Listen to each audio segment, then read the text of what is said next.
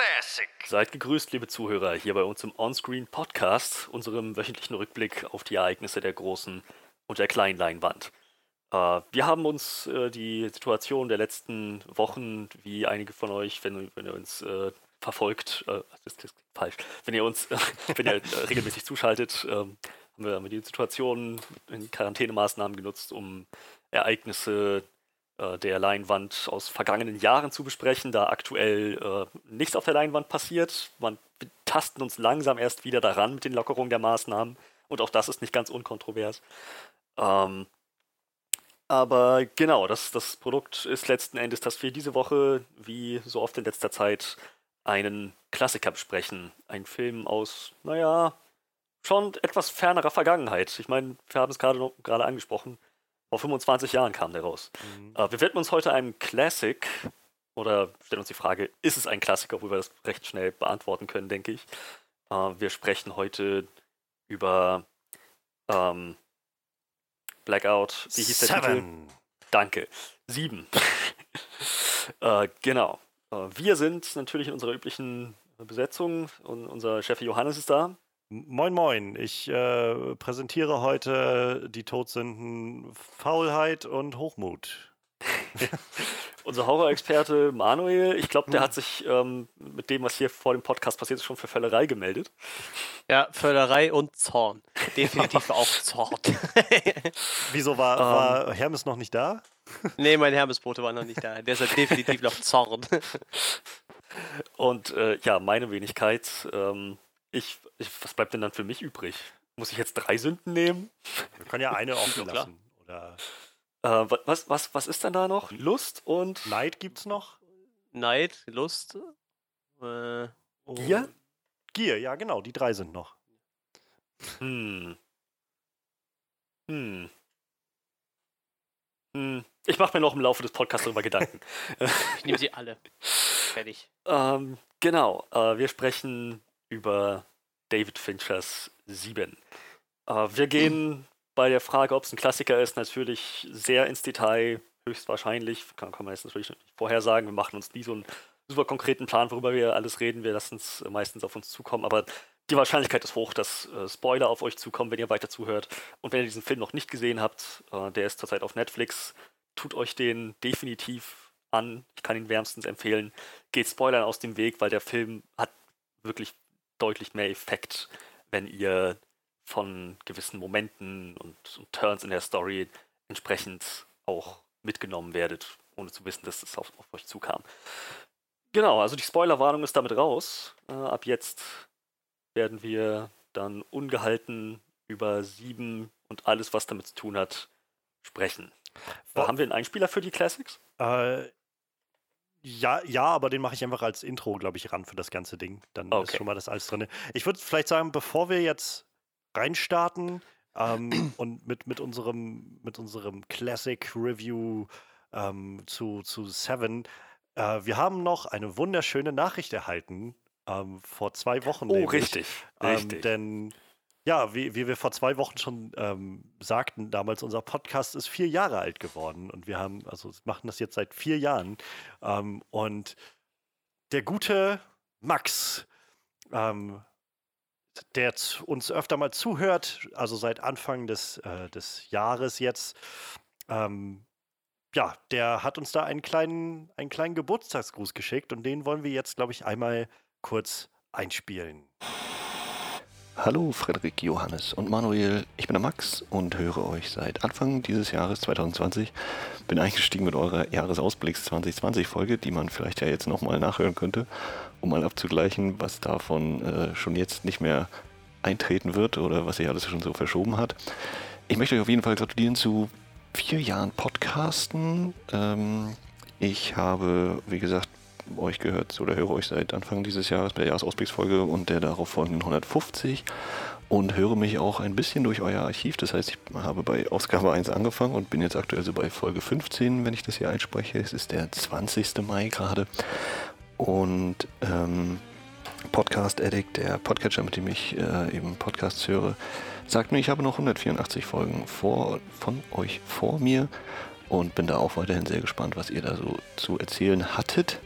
Ähm, es ist auch eine kleine interessante Zeitreise, wenn man dann eben so hört, was ihr so für Spekulationen anstellt über Filme, die mittlerweile ja schon längst rausgekommen sind. Ähm, auch wenn ich jetzt nicht so der super riesen Comic-Verfilmungsfan bin, ist das äh, immer wieder eine sehr interessante Nummer.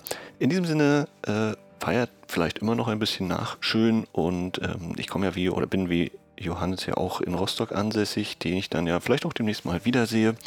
Äh, denn im Juni wird es dann wohl auch wieder Kino geben und dann sieht man sich vielleicht. In diesem Sinne, schön, dass ihr mir zugehört habt und viel Spaß allen anderen Ohren, die jetzt noch lauschen mit dem weiteren Verlauf der Folge. Ja, also das vielen, vielen Dank, Max. Ähm, es ist immer nice, mit dir über Twitter sich zu unterhalten. Ähm, da kommunizieren wir die meiste Zeit. Ähm, er ist halt bei uns hier im, in Rostock in dem wunderschönen Livo-Kino immer präsent. Ähm, ich kann mich erinnern, wir, Freddy und ich waren ähm, vor zwei Jahren oder drei Jahren ähm, zu den Vorstellungen, die sie gemacht haben, zu der Pate 1 und der Pate ja. 2. Und er hat da auf sehr, sehr enthusiastische und sehr, sehr gute Art und Weise so eine Einführung jeweils für die Filme gemacht. Ähm, und ja, also ich, äh, wie er schon sagt in dem Clip, so, man, man wird sich wahrscheinlich früher als später über den Weg laufen. Und hört auf jeden Fall äh, bei Max Podcast-Projekt mal rein, denn äh, er hat auch zwei Podcasts. Einmal den Wiederaufführungspodcast, wo sie alte Filme besprechen und so ein bisschen ähm, ja, betrachten immer mal wieder. Ich glaube, der kommt monatlich raus. Und der Podcast Serienoase. Ähm, ja, da geht es auch viel um Filme und Serien, gerade auch aus dem asiatischen Raum. Und äh, ich werde alles auf jeden Fall nochmal verlinken. Und wie gesagt, vielen Dank, Max. Also das war, ich glaube, für uns alle sehr überraschend, dass da was kam. ja, ähm, also ja, definitiv auch äh, von, von meiner Seite, wahrscheinlich von Manuels Seite auch äh, ein Dankeschön. Wir freuen uns über jeden Zuhörer und sind natürlich umso erfreuter und geehrter über Zuhörer, die sich die, noch, die noch äh, weiter zurückreichen, sich unsere Podcasts aus früheren Tagen angehört haben, die uns schon länger kennen. Ich habe ein bisschen geschluckt, als er damals, das hatte er halt vor, vor ein, zwei Monaten rumgeschrieben gehabt bei, bei Twitter, dass er meinte, so jetzt macht er sich mal äh, an, an Archive aufholen und meinte halt, dass er unseren Podcast anfängt, von vorne durchzuhören. Angefangen tatsächlich auch mit der Nullnummer, die wir hatten. Ach, Batman wie Superman und dann so Stück für Stück. Und ja, also das, da, I, I couldn't go back, glaube ich. Also ich habe mal ab und an irgendwo reingehört, so in, in ein paar Sachen und gemerkt, wie krass anders unsere Qualität damals war. Und wie, ja, wie, wie wir uns auch erst finden mussten in dieses Podcast-Format. Oh ja. ähm, ja, aber auch was er gesagt hat, das ist sehr witzig, wie so, wie wir dann in den Highlights, wenn die dann irgendwann losgingen, ähm, gerätselt haben oder spekuliert haben über Filme, die jetzt sogar schon wieder Vergangenheit sind und schon draußen waren und was davon passiert ist oder auch nicht passiert ist und so. Es ist schon, ja. Also auf jeden Fall vielen Dank, Max. Das ist, äh, und ich, früher oder später werden wir dich bestimmt auch noch zu uns in den Podcast kriegen. Ich meine, wir haben so viele Leute schon hier gehabt. Ja. Tja, ähm, ich glaube, also ich glaube generell die Folge 0, ähm, ich weiß nicht, ich, ich, ich habe das Gefühl, Folge 0 sollte man sich erst angehört haben, wenn man schon ein paar der standardmäßigen Podcasts äh, gehört hat. Man, man, man sollte nicht Witcher 1 anfangen, wenn man Witcher 3 schon gespielt hat. ich finde das, find das so gut. Ich kann mich da echt daran erinnern, dass wir das gestern, wie wir einfach so ja, wie machen wir den Podcast? Ja, also ich würde sagen, dann fangen wir da und damit an und so haben wir einfach den Podcast gemacht. Ja, ich glaube, jetzt sollten wir vielleicht irgendwie so eine Kategorie machen wie so und so und dann haben wir dann einfach so weiter erzählt und dann haben wir den Podcast aufgenommen und so während dem Podcast quasi noch uns ausgedacht, wie wir überhaupt den Podcast ja. machen. Das war total gut. Richtig gut. Ja. Vier Jahre, Mensch. Damals. Mhm. Ja. Das Jahr, in dem Batman wie Superman rauskam. Und auch dazu, dazu haben wir dann, zumindest schwache Relation dazu, haben wir noch eine eine Neuigkeit für euch in der nächsten Woche, die wir höchstwahrscheinlich besprechen werden. Aber jetzt kommen wir erstmal zu sieben. Ja, ähm, ich glaube, wir können erstmal wirklich damit anfangen, was wir von diesem Film erwartet haben ähm, und was wir im Großen und Ganzen bekommen haben. Ich muss aber mal fragen, da ich, da wir uns, denke ich, alle einig sind, dass dieser Film definitiv ein Klassiker ist, diese Frage schon mal äh, aus dem Weg geräumt werden kann. Warum, warum es ein Klassiker ist, darauf werden wir gleich eingehen, aber dadurch, dass es so ein, so ein äh, von der Kritik den Zuschauern gefeierter Film war, ein Klassiker. Ähm, muss ich mal fragen, hat einer von euch den vorher schon mal gesehen? Hat wir den beide schon vorher gesehen? Äh, tatsächlich, bevor Corona losging, habe ich den mit meiner Freundin geguckt. Ich habe den auch irgendwann davor schon mal gesehen. Aber tatsächlich war das so ein Klassiker, den ich ewig lang vor mir hergeschoben habe, tatsächlich. Also, wir haben ja schon gesagt, der ist 25 Jahre alt, also ich sag mal 15, 16, 17 Jahre lang habe ich den mal nicht gesehen. Also, wie gesagt, sehr lange vor mir hergeschoben, obwohl ich damals schon wusste, dass das ziemlich guter Film sein muss, den man unbedingt gesehen haben soll. Wie gesagt, dann jetzt quasi vor dem Podcast, oder in den letzten drei Monaten jetzt zweimal gesehen. Also einmal quasi gestern nochmal und vor Corona mit meiner Freundin irgendwann, ich weiß nicht, vor so neun oder zehn Wochen irgendwie. Ja. Also ich habe ihn auf jeden Fall jetzt, ich glaube, insgesamt dreimal gesehen. Okay. Johannes? Ich äh, hatte ihn vorher auch schon gesehen, aber das ist halt schon länger her. Ähm, und zwar habe ich Seven das erste Mal und ich meine auch das einzige Mal gesehen, aber vielleicht auch danach nochmal irgendwann im Free TV. Aber ich kann mich auf jeden Fall erinnern, das erste Mal, dass ich Seven gesehen habe, war ähm, in der Schulzeit. Und wir haben den Film im Zuge des Religionsunterrichts geguckt. Und äh, über, ich weiß nicht, Okay. wahrscheinlich über drei Wochen oder so diesen Film geguckt in den Religionsstunden und danach dann immer noch drüber geredet. Also unser Religionslehrer war sowieso sehr, sehr, also ganz, ganz toller Mensch und ganz, ganz enthusiastischer Mensch und wahrscheinlich einer der liebenswertesten Lehrer, die ich jemals gekannt habe. Ähm, und er war halt auch sehr offen dafür, häufig Filme, zu gucken und das irgendwie einzubinden. Und ähm, dann haben wir in Religion, also ich weiß auf jeden Fall noch, dass wir The Beach mal geguckt haben. Dann haben wir äh, später auch irgendwann äh, die Passion Christi geguckt. Dann ähm, halt auch Sieben. Und äh, naja, da, das kam dann im Zuge dieser sieben Todsünden, wo wir dann darüber gesprochen haben und frag mich nicht, was da noch so alles kam. Aber ich weiß, das hat mich damals schon und auch viele bei uns in der Klasse ganz schön abgefuckt, so der Film.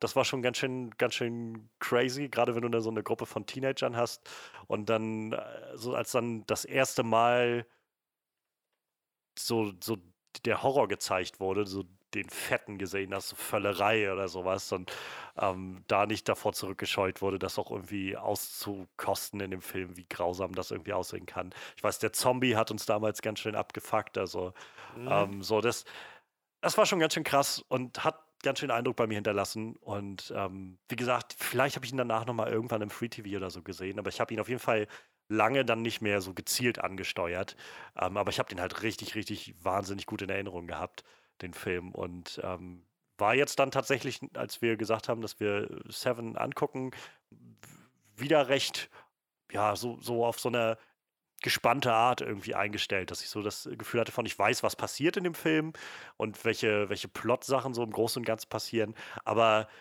gerade auch jetzt mit so so einem frischen Blick, mit so einem erwachseneren Blick irgendwie für diese Themen da mal raufzugucken, so ein bisschen mehr auch, naja, so diesen filmischen Hintergrund vielleicht auch ein bisschen mehr sehen zu können. Äh, Ich meine, also damals weiß ich auf jeden Fall, als wir im Religionsunterricht waren, hätte mir der Name David Fincher absolut nichts gesagt. So, und äh, ich meine, der Mann ist halt auch so einer dieser, der, weiß ich nicht, alle paar Jahre mal einen Film macht. Also nicht so regelmäßig was rauspumpt, aber wenn der halt was macht, dann sind das halt immer solche Dinger, die echt kleben bleiben und echt viel Diskussion anstoßen und so. Und ähm, deshalb fand ich das ganz spannend, jetzt mal so drauf zu gucken, was denn jetzt so gemacht wurde da drin. So nicht nur die Sachen von, der Plot war aber ganz schön krass, sondern so rundherum auch noch so die, weiß ich, das Pacing, die Atmosphäre, so alles, was man da so machen kann mit einem Film. Und war deshalb sehr gespannt darauf zu gucken und konnte auch tatsächlich dann nochmal das Gefühl haben, so auf so einer gewissen Ebene den Film tatsächlich nochmal neu zu gucken und ganz neu wahrzunehmen und auch nochmal ganz neu überwältigt zu werden von dem Film. Tja, ich kann für mich sagen, ich habe den Film noch nie gesehen. Ich habe immer nur Referenzen darauf mitbekommen, immer nur wieder mitbekommen, dass der unheimlich gut sein soll. Ich meine, im Podcast haben wir ihn immer mal wieder erwähnt. Ähm, und ich, ich, hat- ich, hatte, ich wusste nur, dass ich mich auf ein Drama einstellen kann. Und das war so ziemlich alles. Ich, ich wusste, dass Morgan Freeman mitspielt und äh, Brad Pitt im passiven Gedächtnis wusste ich das auch noch. Weißt du, dann zu sehen, was da ja, stimmt. Brad Pitt spielt ja auch mit den sieben. Das heißt, du wusst, oder- Entschuldigung, aber du wusstest nichts von Kevin Spacey. Nein, wusste ich nicht. Der, der Film klebt das halt auch nirgendwo ran. Das kommt erst in den Endcredits, dass Kevin Spacey da drin ist. Aber ich weiß, das hat sogar mich damals im Rallye-Unterricht überrascht, dass Kevin Spacey da drin war. Ich dachte, wow, das ist Kevin Spacey. Das, das stand doch nirgendwo. Das haben sie schon ziemlich, ziemlich clever aufgezogen, wenn, das, wenn sie das wirklich so geheim gehalten haben. Und ja, ähm, im Großen, aber Wobei ich, das, wobei ich das ziemlich schlau finde. Ich meine, wie oft hat man das, dass, Ja. dass in Filmen irgendwelche externen Gastauftritte kommen und dann alle von vornherein wissen, na gut, das, das wird Ja, ja, genau. sein in dieser, in dieser Folge oder in diesem Film. Ja. Gerade heutzutage, wo über alles berichtet wird. So, ich ich meine, wer weiß, vielleicht war das damals auch so, dass, das schon überall von den Dächern äh, gezwitschert wurde oder so, aber also ich weiß, ich war sehr überrascht damals. Ja, ähm, genau, aber me- mehr wusste ich darüber äh, auch nicht. Daher kann ich sagen, dass der Film sehr, sehr effektvoll ist. Mit der Art und Weise, wie er seine Geschichte erzählt, mit der Art und Weise, wie einfach bestimmte Momente vorbereitet und ausgekostet werden. So, und auch mit, mit seiner Thematik, die sich immer mal wieder, auch manchmal so wirklich, wirklich im direkten Vier-Augen-Gespräch zwischen ähm, na, äh, Mills und ähm, ach, wie ist der andere? Somerset. Genau, zwischen Mills und Somerset zutage kommen. Ich, es, ich, ich finde es halt krass, wie gut dieser Film seine Atmosphäre beibehält und halt in, in dem Zuge auch gleichzeitig so wahnsinnig effektvoll und überraschend sein kann. Ja. Ja, ähm, dann gucken wir doch mal im Detail, was genau uns dieser Film so gegeben hat. Ähm, was uns gut gefallen hat, was vielleicht nicht so gut funktioniert hat. Und ähm, ja, dann, dann, dann wäre auch schon Zeit für unser Abschlussresümee. ähm, Jetzt alles klar. Ja, ich fand den Film. Nein, Quatsch.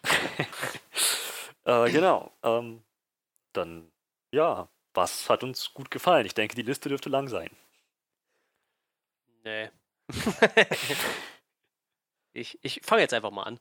Ja. Ähm, also die Umsetzung der sieben Todsünden fand ich sehr gelungen. Ich meine, normalerweise fange ich immer an mit, äh, die Schauspieler haben mir gut gefallen, aber tatsächlich fand ich äh, diese Umsetzung der sieben Todsünden ziemlich, ziemlich gut gelungen. Bis, bis zum Ende hin, bis quasi, ich sag, Neid und, und Zorn bilden ja quasi so den Abschluss. Ähm, perfekt in Szene gesetzt. Äh, unglaublich gewiefter Plan des. Ja, so clever halt, ne? Aufgezogen, diese, Ja, ja. diese Todsünden da einzubinden. So von das den. Also ich weiß halt noch, als ich den Film das erste Mal geguckt habe, ähm, gerade so als, wie gesagt, so als Teenager, wenn du auch so, so fixiert bist auf diese Story, wenn du die zum ersten Mal guckst und noch gar nicht so weit vorher denkst, wartest du halt die ganze Zeit, was sind denn jetzt die nächsten Opfer? So, was, was machen die, was ist denn mit denen gemacht worden irgendwie? Und nicht nur, dass diese ganzen Opfer, fand ich, super abartig waren, von, also was mit denen gemacht wurde. ja, der Ähm, Gore-Faktor war nicht schlecht. Also selbst, selbst, also die Sachen, die gezeigt wurden, fand ich halt schon ziemlich widerlich an vielen Stellen. Aber Mhm. auch die Sachen, die halt nicht gezeigt wurden, wo die, dann das Mhm. Bild in den Kopf gesetzt wurde. So die ganze Nummer mit der, äh, mit der Hure fand ich halt damals mega abgefuckt, weiß ich noch, und fand ich jetzt noch abgefuckt, als ich den Film letzte Woche geguckt habe. Ähm, Ja. Und wie der Film dann da auch das ausspielt mit dem, mit, mit diesem Freier, der da einfach den völligen Nervzusammenbruch hat. Und ähm, aber halt, es, es läuft dann halt immer weiter und ich weiß, früher saß ich und dachte so, okay, was, wer sind denn jetzt noch die Letzten irgendwie für Wut und Neid und so? Was, was kommt denn da jetzt noch? Und da dann auch diesen Twist mit reinzubringen, ist halt sehr, sehr clever. Fand ich auch. Also der, der Film hat irgendwie hingekriegt. Ähm, das war, ein Kommentar, den ich irgendwo gelesen hatte. Stimmt, stimmt absolut richtig. Dieser, dieser Who Done It Crime Murder Film hat es hinbekommen, nur einen tatsächlichen Mord zu zeigen. Und das ist letzten Endes derjenige nicht von dem Serienkiller verübt wurde. Tja. Ähm, aber, aber ja, wir, wir haben es angesprochen. Es sind, äh, es, es sind einige wirklich, wirklich kranke Dinge in diesem Film passiert und sie wurden genau richtig umgesetzt. Ich glaube, Völlerei und ähm, was und, und, und Gier, wobei, wobei auch Gier nur noch so in, in Bildern zu sehen waren, Fotos vom ähm, von, von der vom Tatort. Ich finde, das, waren so Sachen, die sich, wo sich das anbot, das optisch zu zeigen. So bei den anderen wurde es, im, wurde es nur impliziert. Ja. Und mit der, mit, mit der Hure im Prinzip auch nur die, die Kontraktion gezeigt, mit der die Tat verübt wurde. Und den Rest musste man sich Ganz genau. vorstellen. Oder konnte man sich sofort vorstellen.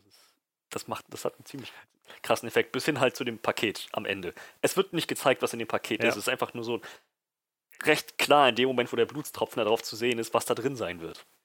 Und mit den Kommentaren, die er halt dann macht dazu, irgendwie dann noch so Ja. von der Frau zu reden und so. Leg, leg, leg die Waffe weg. es ist halt, ja, es ist halt sehr, sehr clever konzipiert, das Ganze. Also, ähm, ja, gerade, also wie gesagt, ich komme noch wieder zurück auf, auf die Hure. So, das war halt sowas, wo ich gedacht habe, wie, wie effektiv das ist. Einfach nur, er hält ja, glaube ich, einfach nur dieses Polaroid-Foto hoch mit sozusagen der, der Tatwaffe, wenn man es so nennen Ja. will. Und du hast sofort alles in deinem Kopf, weil das dann auch noch so, so Ja. etabliert wird mit dem, mit, wie gesagt, mit diesem Freier, der da sitzt und einfach völlig außer sich ist, so verständlicherweise. Und Seine Waffe war in meinem Hals. und es, ach, es ist, es schmerzt halt so beim Zugucken allein schon. Und sich, du kannst halt nicht aufhören, dir das dann auszumalen. Und das ist halt, Mhm. ja, also ähm, ich. Äh, Vielleicht kurzer äh, Blick hinter die Kulissen. Ich hatte vor, vor also zu, in unserer Jubiläumswoche noch geplant, ein kleines At Midnight aufzunehmen mit Freund des Podcastes äh, Max Klischinski. Die, die Aufnahme ist leider nicht benutzbar, das werden wir irgendwann nochmal wiederholen. Aber da haben wir über, äh, vor allem auch viel über Jaws geredet. Und ich glaube, das ist sowas, Jaws hat sich ja nicht erfunden, aber ich glaube, wo das Fundament für sowas viel gelegt wurde, gerade für so Horrorfilme, einfach das Monster, die, die monströse Sache einfach nicht zu zeigen, sondern immer abspielen zu lassen im Kopf des Zuschauers, weil das einfach so viel effektiver ist. Und dieser Film, finde ich, Seven macht das genau an den richtigen Stellen. So, äh, am Anfang wird dir halt so gut diese Konsequenz gezeigt, was, also das Ergebnis von, von John Does Handeln, so dieser Typ, der sich fett gefressen hat, auch da, wie eklig irgendwie diese ganze Wohnung da ausgestattet ist. Und du, du kannst beim Gucken, finde ich, das riechen, wie das alles stinkt und, und verwest und dann, äh, wie, wie Mills sich dann noch runterbeugt und diesen Eimer voll mit Kotze findet und so. Und das ist alles sowas, wo ich nur beim, beim Gucken schon erzeugt das halt Reaktionen, so dass du das einfach ganzheitlich sozusagen vorstellen kannst auf allen Sinnen. Und mit dem Zombie halt dasselbe nochmal, aber so Stück für Stück verlagert sich das dann immer mehr so auf Offscreen und trotzdem bleibt es einfach so greifbar oder noch greifbarer manchmal. Also es ist ja, es ist richtig, richtig, richtig krass gut inszeniert. Und ich finde das so krass. Also der Film ist halt von 1995 und letztendlich ist es David Finchers zweiter Feature-Film. So davor hat er halt nur noch Alien 3 gemacht, den ich nicht gesehen habe. Ab, Oh aber ich glaube. Alien 3 gilt immer mit so als. Hm, so, ich glaube, es gibt so ein paar Verfechter von dem Film, aber insgesamt. Also, Alien 3 war. war also, ich, er, er, war nicht, er war nicht beleidigend schlecht, aber er, er, er war nur minimal annehmbarer als die späteren Resident Evil-Filme, möchte ich sagen. Ja, also das ist halt das, was ich auch immer so höre, dass die Alien 1 und 2 sind so Meisterwerke und danach, also kommt sowieso nichts mehr ran, aber 3 und, und 4 haben dann irgendwie so den, den Faden irgendwie verloren, so was, was das Ganze ausmacht. Aber ich glaube, da wird auch immer viel gerätselt, ob da nicht einfach so der Clash war zwischen Fincher und was das Studio wollte und es war sein erster Film und so solche Sachen. Ansonsten hat er halt einfach unfassbar viele Musikvideos gemacht, wenn man mal sich so durchguckt durch äh, seine IMDb-Liste. Aber ja, es war halt sein zweiter Film, so nach Alien 3, das Ding. Und, und dieser Film fühlt sich halt, finde ich, nicht an wie so ein, wie so ein Start der Karriere, so, sondern halt, als ob das jemand ist, der halt wirklich so, so, naja, das, wofür David Fincher mittlerweile auch immer noch steht, so dieses, dieses ganz chirurgisch durchgeplante Konzept, irgendwie bis ins kleinste Detail ist alles bedacht und, und ausgeklügelt und so. Und ähm, ich finde, das merkt man so krass in diesem Film. Und das macht den halt auch so, so krass gut. Also, wir hatten ja über, über Shawshank Redemption vor kurzem geredet. Ähm, und der, der ja schon seit Ewigkeiten auf der Nummer 1 der IMDb-Liste steht. Ähm, mag man von dieser IMDb-Liste halten, was man will, aber ich glaube, es ist so wenigstens so ein kleiner Richtungsweiser. Und da steht 7, also 7 auf Platz 20. So, kann ich, kann ich Ja. auch nachvollziehen. Absolut. Ähm, ich glaube, ähm, sehr viel mit dem, was mit dem Kopfkino zusammenhängt, ähm, was, einen, was einen dann auch irgendwie investiert in diese Story, hängt damit zusammen, dass diese Charaktere so greifbar sind. Und ich glaube, darüber könnten wir mal Mhm. kurz reden. Ähm, ich finde halt, dass Somerset und, und Mills von vornherein, von der ersten Szene an, einfach so, so glaubhaft und greifbar in Szene gesetzt wurden und so interessant. So aus, aus jedem dieser Charaktere sprüht im Ausdruck quasi die Art und Weise, wie sie, wie sie ihr Leben betrachten, wie sie an, an Dinge herangehen. Und so je, jede Szene mit Morgan Freeman, das stiehlt er die Show, jede Szene mit Brad Pitt. Sie, sie, sie bannen einen. Es ist Mhm. wirklich, man, man ist im Bann, volle Aufmerksamkeit auf diesen zwei Charakteren. Was ich da ziemlich, ziemlich krass finde.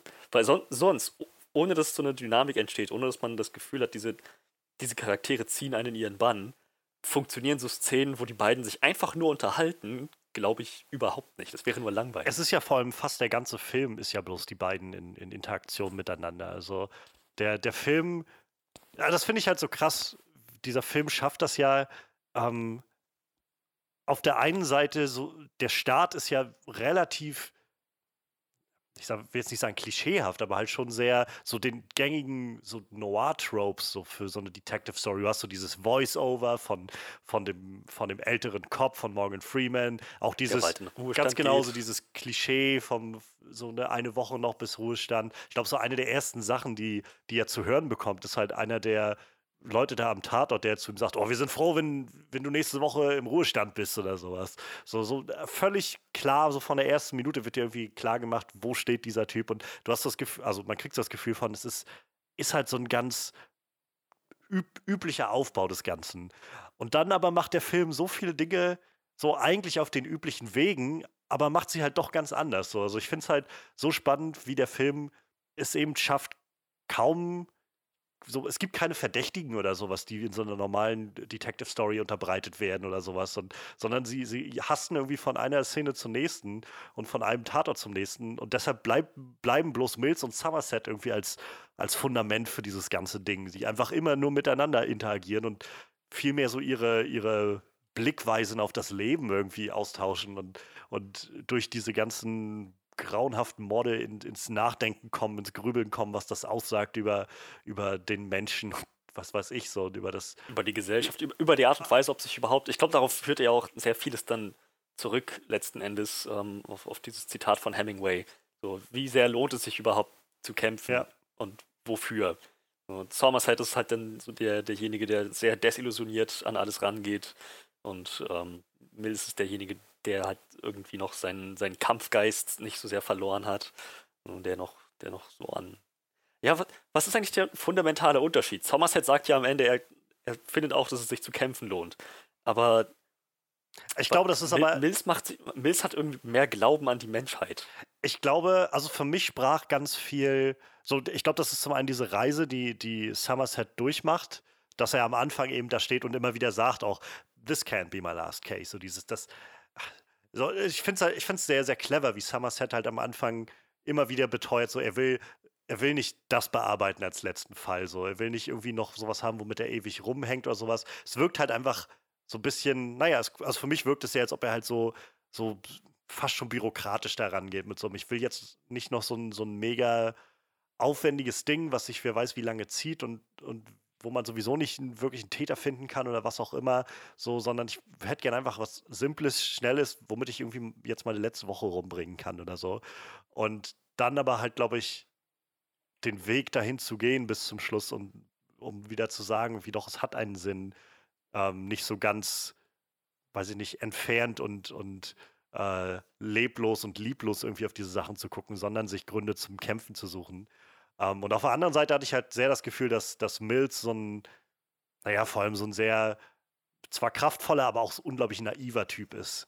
Das Und ist ein Hitzkopf. ja, äh, das ist tatsächlich sowas, wo ich manchmal das Gefühl, das war mir ein bisschen zu viel am Anfang, äh, wo ich so das Gefühl hatte, ich, ich verstehe, die, also was die Figur ausmachen soll, aber ich habe manchmal das Gefühl, in der Art und Weise frage ich mich, wie er Detective wird, wenn er irgendwie so agiert. Aber, ähm, aber ich, ja, ich glaube, da ist halt mehr so dieses, ähm, diese, diese, diese Desillusionierung, die halt stattfindet bei ihm und der sich dann schlussendlich da dem Ganzen hingibt. Aber ähm, ich glaube aber, da steckt wahrscheinlich noch so unglaublich viel mehr in diesem Film und, und dahinter. So, also da müsste man sich wahrscheinlich mal ganz analytisch mit auseinandersetzen.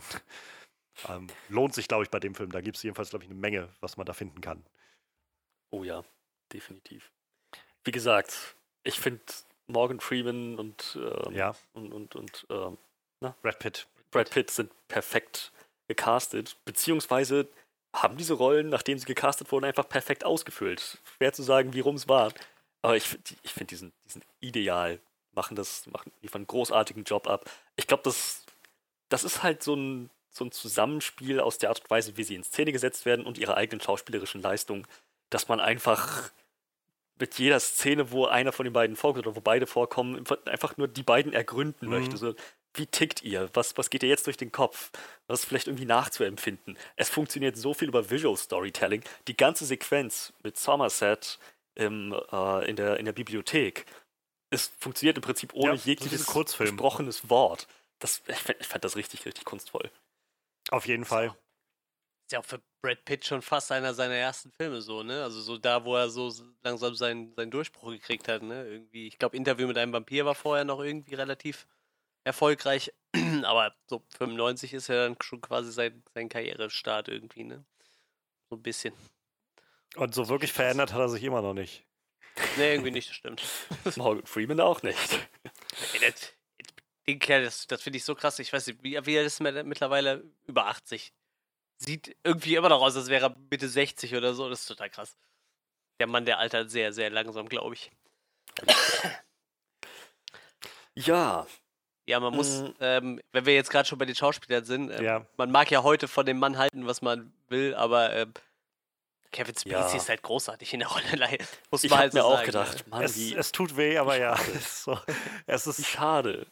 Es, ja, das, also ich weiß damals, als ich den, den Film geguckt habe, das erste Mal, so damals während des Regelunterrichts, ähm, auch wenn ich noch nicht so viel mich mit, mit, weiß ich nicht, den Hintergründen von Filmen uns auseinandergesetzt hatte. Ich weiß, Kevin Spacey war damals einer der Schauspieler, die ich richtig, richtig gut fand. Und das war halt auch sowas, wo, also auch wo ich jetzt wieder beim Gucken gedacht habe, ich, ich mag den Mann an sich nicht mehr gerne sehen, aber es ist halt so schwer, sich dessen Charisma zu entziehen, was der irgendwie ja. reinbringt in diesen Film. So, letztendlich ist das ja auch nur im letzten Drittel so wirklich, wo er dann auch ja, auftaucht. Ja. Aber er kann, der, er kann dieser Rolle halt so gerecht werden, auch diesem Ruf, den der Film irgendwie aufbaut um diesen Killer, den du, dem sie da jagen und der irgendwie ihn immer einen Schritt voraus ist und äh, dann, äh, selbst wenn er es nicht ist, trotzdem irgendwie noch Wege findet, zu anders zu, vorzugehen und umzudisponieren oder sowas. Und der Rolle wird er dann gerecht. Also ich, ich, ich glaube, die beste Szene für mich in diesem ganzen Ding ist halt einfach diese Autofahrt, wie sie, ja. wie sie alle drei sitzen und fahren und sich unterhalten und mal die Unterhaltung in die eine Richtung kippt und dann wieder in die andere und irgendwie ganz lange bloß äh, Mills und, und John Doe sich unterhalten und da so ein bisschen nochmal klar wird, irgendwie, wie sehr ähm, ja, John Doe irgendwie mit ihm spielt und diese ganze Situation genießt und Somerset sich dann aber auch hin und wieder einschaltet und so ab und an dann merkt man auch irgendwie, dass John Doe doch nochmal ankocht und sie so, so einen Nerv bei ihm mhm. treffen, aber er dann sich auch wieder so zurück. Also diese ganze Szene, die ist ja auch relativ lang, also so eine recht lange Unterhaltung, diese Fahrt, die sie da haben. Und ja, also es ist wahnsinnig, wahnsinnig intensiv. Und ja, gerade weil Kevin Spacey das halt schafft, so diese, dem, dem Ruf gerecht zu werden und das so auszufüllen, dieses, ja, irgendwie auch so ein bisschen sehr, wie soll man sagen, so zum einen sehr furchteinflößende, aber auch so schwer zu lesen halt. So, du, du, hm. du kriegst halt mit, dass der, dass der Typ ganz offensichtlich eine, in seinem Kopf eine ganz klare Vorstellung hat von dem, was er macht. Aber es ist so schwer zu lesen, was er denn da macht und was er da machen will, finde ich. Ich war mir auch teilweise mit der Art und Weise, fand ich übrigens eine super starke Szene, wo sie seine, seine Wohnung gefunden haben und also über, über den dramatischen Aspekt davon, den, den klimaktischen Aspekt, auf den komme ich noch zu sprechen, aber einfach sein Tagebuch zu finden, die Art und Weise, wie er denkt, das waren, ja. das waren richtig faszinierend geschriebene Zeilen. So, einfach die, die Banalität so einer alltäglichen Situation, dann auch die Art und Weise, wie sie die Situation so, so völlig bekloppt eskalierte, also sich übergeben hat. Ja. Und aber auch die Art und Weise, wie er geschrieben hat, wie wir tanzen auf dieser Bühne, wie ja. wir ficken und uns darüber freuen, so theatralisch, völlig, völlig ignorant. Dann sagst du, Moment dachte ich, ist der Typ wirklich religiös motiviert oder ist der eigentlich ein ziemlich überzeugter Nihilist, der sich sagt, wisst ihr was, wenn ihr sowieso schon an diese ganzen Sünden und so glauben wollt, dann aber richtig. Dann, dann drücke ich jetzt mal den Finger in die Wunde. Echt, das, kein, keine Ahnung. Ähm, wie habt ihr das, weiß ich, ob ihr euch darüber Gedanken gemacht habt, aber ich habe das, fand ich, hatte ich in dem Moment eine sehr, sehr interessante Frage. Was eigentlich, wie genau der denkt, was, warum macht er das? Also das kam mir jetzt, glaube ich, so direkt nicht in den Sinn, aber ich wusste halt auch schon, wo der Film hinläuft. Also deshalb habe ich, glaube ich, nie so noch groß mir drüber Gedanken gemacht, welche Motivation ihn da antreibt, weil ich glaube ich schon beim Gucken irgendwie relativ schnell ähm, also einfach klar, mir klar war, wo es halt hingeht, jetzt jedenfalls, als ich ihn vor einer Woche geguckt habe und wusste, dass er mhm. auch selbst dann die letzte Sünde irgendwie sein will, mit dem Neid und so weiter. ähm, also ich habe, glaube ich, nie diesen, diesen christlichen angehauchten religiösen Hintergrund irgendwie in Frage gestellt. Aber ich fand es halt auch sehr, sehr spannend zu sehen. Also diese ganze Tagebuchnummer war nochmal so, fand ich, auf der Ebene unglaublich faszinierend und, und so, so, weiß ich nicht, sinngebend, sinnstiftend, weil er, weil das so auch gezeigt hat, wie er, wie er ja so ganz, ganz, ganz bedacht jedes jede Kleinigkeit aufgezeichnet hat, ganz offensichtlich. So diese Seiten, das sind ja tausende an Seiten gewesen. Ich weiß nicht, was Somerset gesagt hätte, hatte, wie viele äh, Stunden oder Monate die sitzen würden, wenn er, wenn sie mhm. irgendwie 20 Leute daran setzen oder sowas. Und einfach dieser Auszug, der so eine ganz banale Aktion bloß beschreibt, wo du irgendwie ein Gefühl davon kriegen musst, von ganz offensichtlich macht dieser Typ nichts anderes als seinem, seinen Weg durch die Stadt zu gehen, wenn er dann raus muss, weil er irgendwie sich ein Ziel gesetzt hat, irgendwas, weiß ich nicht, halt irgendeine seiner Mordtaten vorzubereiten oder, oder irgendwas auszuspionieren oder was weiß ich. Und ansonsten muss der einfach alles notieren, was der, was der sieht, weil einfach alles, was passiert für ihn, ganz offensichtlich ein Zeichen oder, oder eine, eine Manifestation des Übels der Welt da draußen ist, so ungefähr. Er beobachtet. So, ja, es gibt halt nicht, es gab ganz offensichtlich nicht, oder ich kann mir nicht vorstellen, dass sein Tagebuch sowas enthält wie, keine Ahnung, 25. Juli. Ähm, ich war heute zum Mittag in der Kantine und da gab es hm. irgendwie äh, einen netten Nudelauflauf ähm, und danach war ich spazieren. So. Und, sondern allein auch, selbst wenn das nur, dass ich mal das für unsere Augen erwähnenswerte gewesen ist, wird er trotzdem wahrscheinlich 20 Seiten über dieses gesamte, über diesen gesamten Tag, über jede Begegnung, jede Person, die er gesehen hat, schreiben, weil er einfach in seinem Kopf so da drin gefangen ist, dass das alles ja, Auswüchse des Bösen sind und der, der Gräuel der Welt und so weiter. Und es ist schon, ja, es ist super effektiv, um, um diesen, diese mysteriöse Note dem Ganzen zu geben. Echt, also Wahnsinn.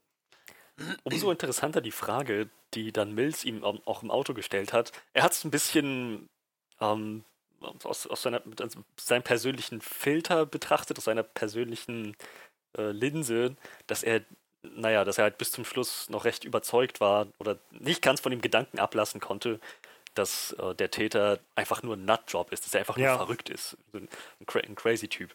Ähm, aber er hat ihn halt gefragt, so, ihr, ihr, ihr Verrückten, egal wo ihr herkommt, so wie gibt es bei irgendeinem, irgendeinem Punkt, wo ihr feststellt, scheiße, ich bin, ich bin Teil des Problems. Und das habe ich mich dann aber auch gefragt. Wenn er so sehr so seine, seine klare Weltvorstellung verfolgt, wird ihm ja nicht an, an irgendeinem Punkt bewusst, dass er tatsächlich eine unschuldige Frau getötet hat? Ohne kriminelle Vorgeschichte, ohne dass sie persönlich irgendeine Todsünde verkörpert, sondern einfach nur, damit er selber eine Todsünde verkörpern kann? Hm. Wo, das, ich meine, das, das ich weiß, vielleicht nicht, vielleicht kam der Gedanke, vielleicht war es ihm das wert, aber ich, jemand, wenn, wenn er so klar denkt, dann müsste ihm doch irgendwie der Gedanke gekommen sein, okay, ja, alles im Sinne meiner Story und alles im Sinne meines, meines Ziels hier, aber diese Frau hat nichts verbrochen und ich habe sie einfach getötet. Naja, ich glaube, nur, also ich würde jetzt sagen, wahrscheinlich hat nur dadurch, dass er eine unschuldige Frau, soweit wir jedenfalls wissen, ähm, getötet hat, ähm, also als ob das einen Unterschied machen würde, was auch immer das für Personen sind, die er da umbringt, aber ähm, ich glaube, es macht nur Sinn, oder ich, in seinem Kopf könnte ich mir vorstellen, macht es nur Sinn, dass er diese, diese letzt, letzte oder vorletzte, wie auch immer, Todsünde halt Neid symbolisieren kann, wenn er halt eine unschuldige Frau tötet.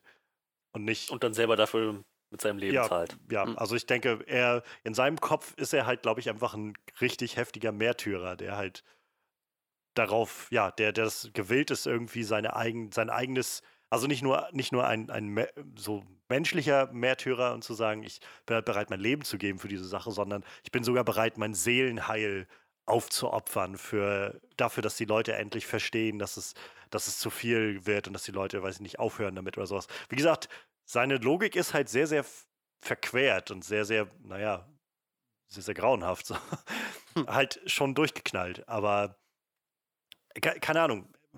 Ich finde, der Film hält es halt auch vage genug, dass man einfach so die, die Grundzüge versteht von ihm, aber er im Großen und Ganzen dann doch ja, naja, sich nicht durcherklären lässt bis zum letzten Punkt, sondern eben, naja, ist halt irgendwo auch irre. So.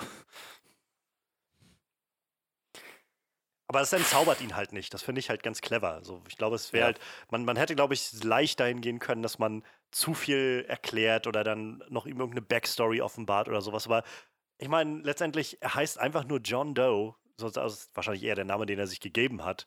Ähm, es hat einfach niemand, so wie sie es ja auch sagen, sie, sie haben keine, keine, äh, keine Fingerabdrücke von ihm, so es gibt keine Blut, DNA-Proben, irgendwas, es gibt einfach nichts von ihm. So, niemand weiß irgendwas von ihm, es ist einfach irgendein Typ, der einfach da ist.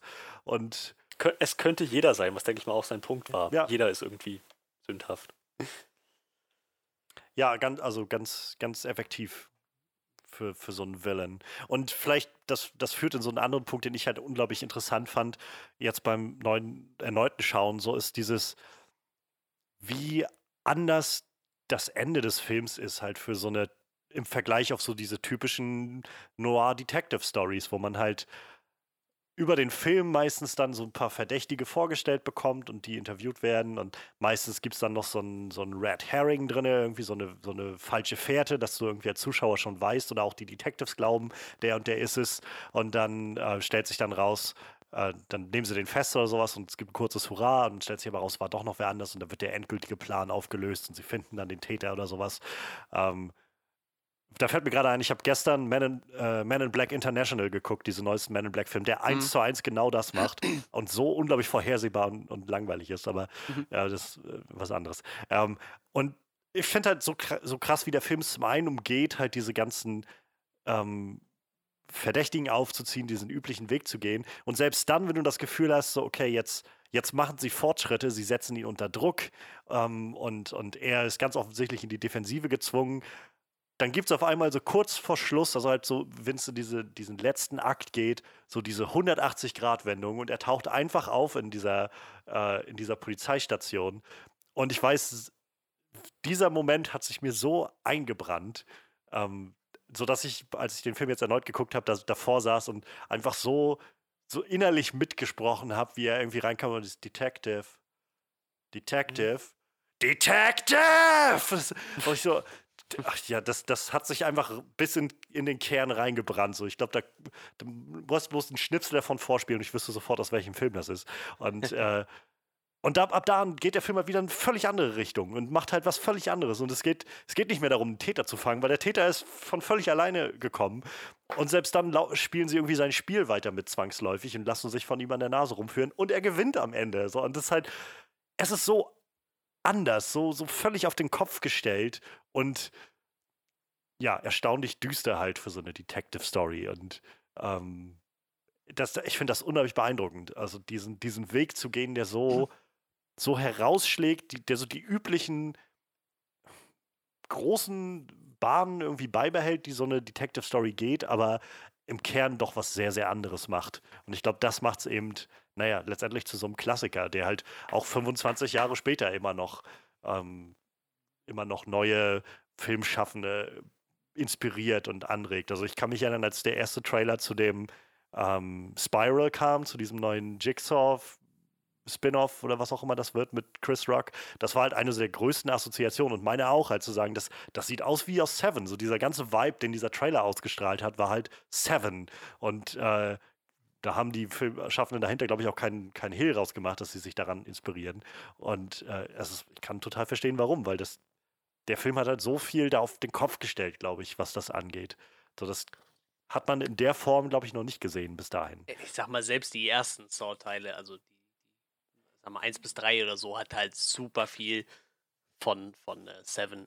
Auch von der Bildkomposition, wenn du jetzt, äh, geht ja sehr oft darum, dass du, dass da irgendwelche Ermittler an einem, ähm, an einem Tatort sind. Klar, bei Saw natürlich deutlich expliziter wie bei, bei Seven noch, aber im Endeffekt kommt es halt auch selber raus. Ne? Irgendwer wurde halt auf brutalste Art und Weise und wie diese diese Tatorte halt so arrangiert sind. Und stellweise siehst du halt auch im ersten Moment nicht, was überhaupt passiert ist, aber du kannst es dir halt irgendwie dann selber in deinem Kopf zusammenpuzzeln, was passiert sein muss. Das ist, glaube ich, alles sehr, sehr stark von, von, von Sieben inspiriert. So. Bin ich mir eigentlich ziemlich sicher. Jetzt, wo ich den Film jetzt nochmal gesehen habe, bin ich mir da sehr, sehr sicher eigentlich, dass das ziemlich stark Einfluss genommen hat auf, auf so einen James Wan dann irgendwie, wie der später Ja. seine Filme gemacht hat. Naja, wenn du so einen so Serienmörder-Plot hast, ich glaube, da ist so eine der ersten, ob du es jetzt zwangsläufig willst oder nicht, aber eine der ersten Anlaufstellen in deinem Kopf wird wahrscheinlich Seven sein, weil der einfach Ja. so prägnant ist, was das angeht. Das glaube ich auch.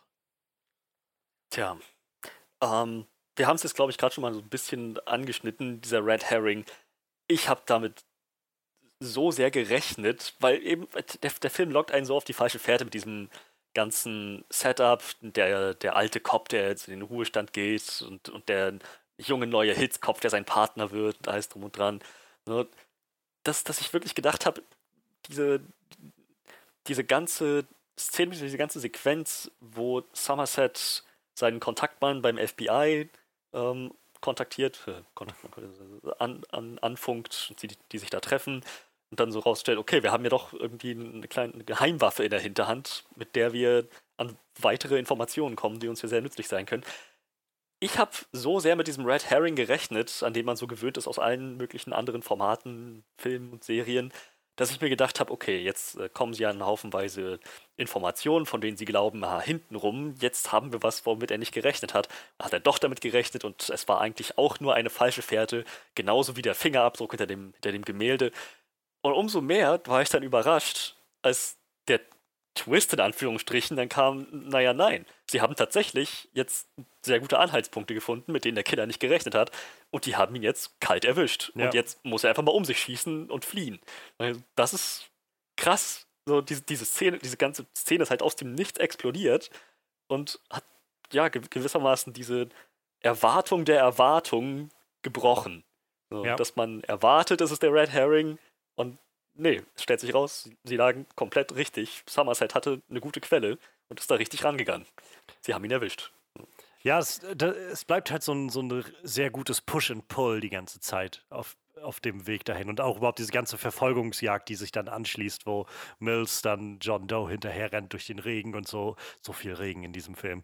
ähm, also echt, das war wieder was, wo ich ge gemerkt habe, wie energetisch irgendwie David Fincher das hinkriegt, das einzufangen. So diese ganze Verfolgungsjagd ist so spannend, so ja, zerreißend schon fast, so zu sehen, wie es dann über die Straße geht, über die Autos und du, du, überhaupt die ganzen Aufgänge runter und so. Und bis halt zu dem Punkt, wo er ihn dann, äh, ja, so ein bisschen wieder passend für. Also ich fand, der Film hat so schön da die beiden Figuren, also Mills und Somerset gegeneinander gestellt. So dieses, ähm, wie unterschiedlich die rangehen und wo Mills einfach noch zu grün hinter den Ohren ist an der Stelle, wie er halt sich überrumpeln lässt von John Doe, weil er eben nicht das Dach checkt von dem Auto.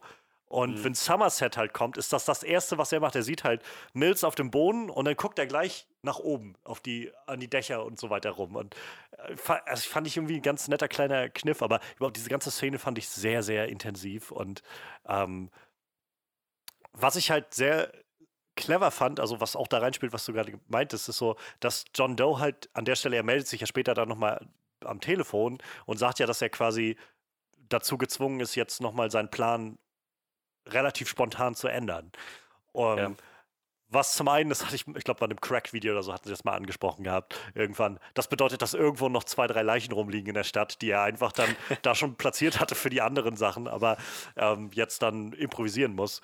Ähm, und es, ich finde es aber sehr clever oder sehr cool, weil du, glaube ich, also man kann, glaube ich, dann den Moment, wo John Doe sich dagegen entscheidet, äh, Mills umzubringen, deuten als genau den Moment, in dem er sich entscheidet, halt hier seinen Plan fortzuführen und sozusagen Mills zu, zu diesem letzten Opfer zu machen. Denn Ja. er hat halt, er muss ja auf dem Weg dazwischen quasi schon, ähm, hat er ja das Fo Foto gemacht gehabt von Mills und Somerset und muss dann die Recherche angestellt haben, wer dann Mills eigentlich ist und so weiter, mit seiner Freundin und so. Und in dem Moment, wo er da stand, hatte er die Chance, ihn zu erschießen und war kurz davor. Und in dem Moment muss er dann den Schluss gezogen haben, ich muss sowieso jetzt umdisponieren.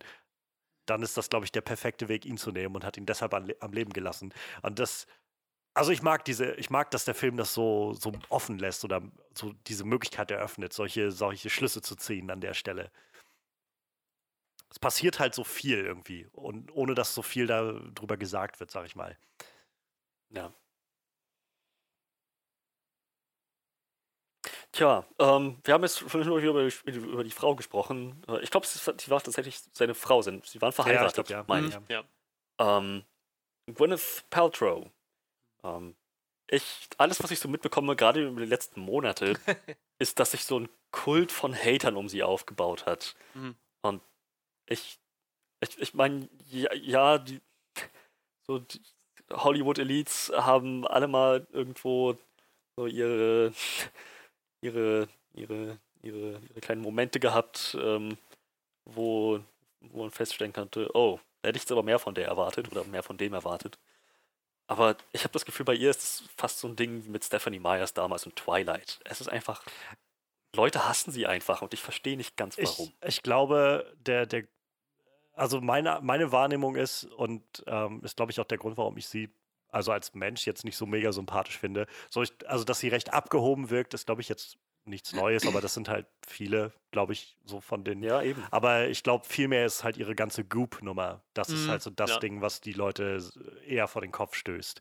Äh, sie hat ja diese, dieses Unternehmen, was sie da betreibt, Goop, und das ist halt alles so, ja, semi-homöopathischer Kram, den sie da verkauft und äh, dann irgendwie Leuten irgendwelche, irgendwelche Steine andreht, die sie ins Wasser tun können und dann wird das, wird das heilsames Wasser und es ist halt so ein sehr esoterischer Kram. Und Gut, aber wenn sie selber daran glaubt, dann, ähm, keine Ahnung, finde ich nicht, dass man sie dafür zur Recht. Also, wenn Leute darauf reinfallen, sie selber daran glaubt, so wie genauso wie ihre Kundschaft, dann, naja, was willst du machen? Da Pff, könnte man also genauso ich werde werd dir das jetzt nicht verbieten oder so, aber ich finde es halt nicht, weiß ich nicht, also macht mir jetzt die Person nicht sehr sympathisch so.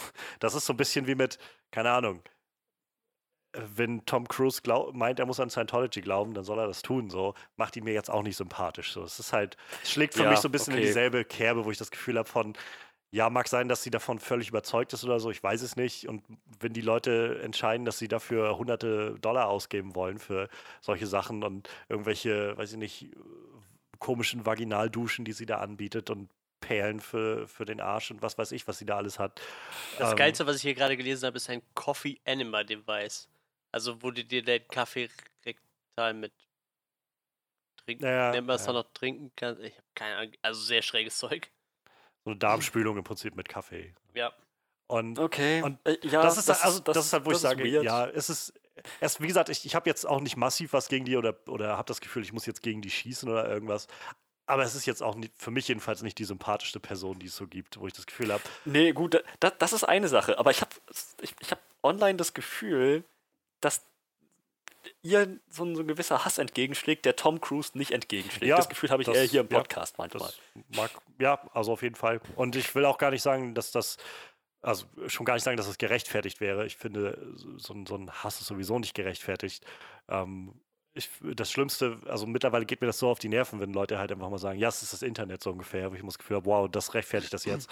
Weiß ich, es gab letzte Woche so einen Fall oder vor ein paar Tagen, ich kannte das jetzt nicht, aber es hat ziemlich viele Wellen ausgelöst, wo so eine junge japanische Wrestlerin, glaube ich, sich umgebracht hat mit 22 Jahren, nachdem die halt massives Online-Bullying bekommen hatte in den letzten Tagen und Wochen oder sowas. Und das ging halt ziemlich rauf und runter und da haben sich wieder ganz viele Leute gegen Mobbing ausgesprochen und so. Und ich habe halt das Gefühl, so eine der ersten Sachen, mit denen man selbst anfangen kann, ist einfach zu sagen, das, das nicht so hinzunehmen, als so ein, ja, das gehört da zum Internet dazu, dann darf man nicht ins Netz gehen oder sowas, wo ich das Gefühl habe, das ist das Dümmste, was man sagen kann, als ob das dazugehört, dass ich das, das halt, das sagt man eben nur, wenn man nicht derjenige ist, der ständig damit konfrontiert wird in so einer Art. Und ich finde es halt auch nicht okay. Also selbst wenn du halt, keine Ahnung, ich finde Gwyneth Paltrow nicht sympathisch oder Tom Cruise oder wen auch immer, trotzdem schreibe ich denen keine Hassmails oder, oder sonst was. So. Keine Ahnung. Also das, das geht halt absolut nicht. Das Internet ist auch so kaputt. Ne? Ich habe heute auf der Arbeit ein bisschen Facebook geguckt und da hat ZDF Info hat so, äh, so, so, so, so ein Bild veröffentlicht. Da ging es einfach nur darum, ähm, dass Afrika eigentlich auf den Weltkarten ein bisschen zu klein dargestellt wird, so dass man, es in Rela- dass man halt einfach die Weltkarte so ein bisschen angepasst hat, damit das schön aussieht.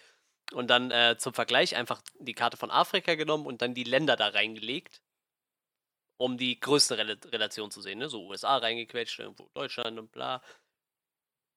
Da standen wirklich 70% nur irgendwelche Hasskommentare drunter. Wo ich mir denke, wo, wofür überhaupt?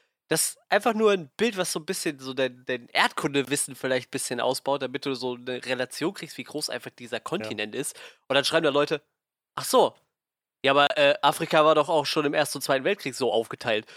Wo ich denke, darum geht's doch überhaupt nicht. Das hat doch nichts mit Besetzung Hä? von Afrika zu tun, nur weil du da USA und Deutschland irgendwo reingeschippt hast. Sondern es geht einfach darum, wie groß dieser Kontinent ist. Und nur so Bullshit. Also Leute wollen es einfach politisieren. Ja. Wenn Deutschland irgendwo reingeschnitten ist, dann ist natürlich die Implikation, dass Deutschland dieses Land äh, immer noch kolonistisch ja, ja, beherrscht. so, so Es ist ne? halt, ich finde es, also es wird halt schlimmer, habe ich das Gefühl. Es ist alles, oder fast alles ist einfach nur noch ein Ausdruck von irgendeinem imaginären Kulturkampf, der gerade abläuft. links, rechts. So, es ist halt so heftig. Ich meine, in Amerika ist es halt, Amerika ist, glaube ich, so, fühlt sich immer an, als ob wäre das so gerade der, das Epizentrum und das, was ausstrahlt in die alle Richtungen davon, wo es jetzt mittlerweile ja einfach schon ein politisches Statement ist, ob du eine Maske trägst während der Pandemie oder nicht. Ähm, aber ja, es ist in allem möglichen Kram. Ich habe das Gefühl, es wird nur schlimmer. Es wird die alles, was passiert, wird immer gleich ausgelegt als ein Angriff auf irgend, in irgendeiner Form auf sich oder auf andere oder auf das eigene Weltbild oder sowas. Und ähm, ich, ich, es ist so ermüdend. Also Es ist halt auch ähm, echt schwierig, sich da rauszuhalten. Ne? Also Facebook ist gefühlt echt der, der, der ja, Gulag aller sozialen Netzwerke so. Ich, ich sag mal so, Twitter kannst du dir halt relativ sauber halten, glaube ich, wenn du so deine Bubble auf das beschränkst, was dich interessiert irgendwie, dann artet das nicht so aus. Ich glaube, Instagram ist halt auch, weil es ein bisschen durch die Bilder ein bisschen künstlerischen Aspekt hat, nicht ganz so krass. Aber so, boah, Facebook ist halt echt schlimm geworden die letzten Jahre. Das ist halt total krass. Ich, ich gehe da fast überhaupt nicht mehr drauf. So das Einzige, was ich ich noch mache, ist, ich check, Facebook bin ich auch selten nur noch. Ja. ich check so meine Verkaufsgruppen irgendwie, ne, wenn ich so Gameboy-Spiele suche oder so. Das mache ich halt noch regelmäßig oder nutze halt den Messenger zum Kontakt halten mit Freunden, aber für alles andere furchtbar. Ich habe bei Facebook äh, letztens ein äh, bisschen äh, Werbung für den Witcher 3 Mod gemacht, der bald rauskommt, auf den ich mich sehr freue.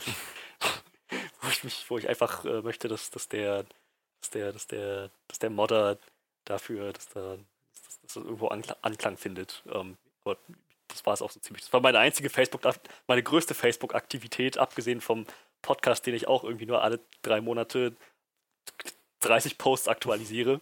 Ähm, so seit, seit Jahren irgendwie. Keine Sorge, Naja. die letzten Wochen nicht. Da habe ich nichts aktualisiert, da brauchst du nichts aktualisieren.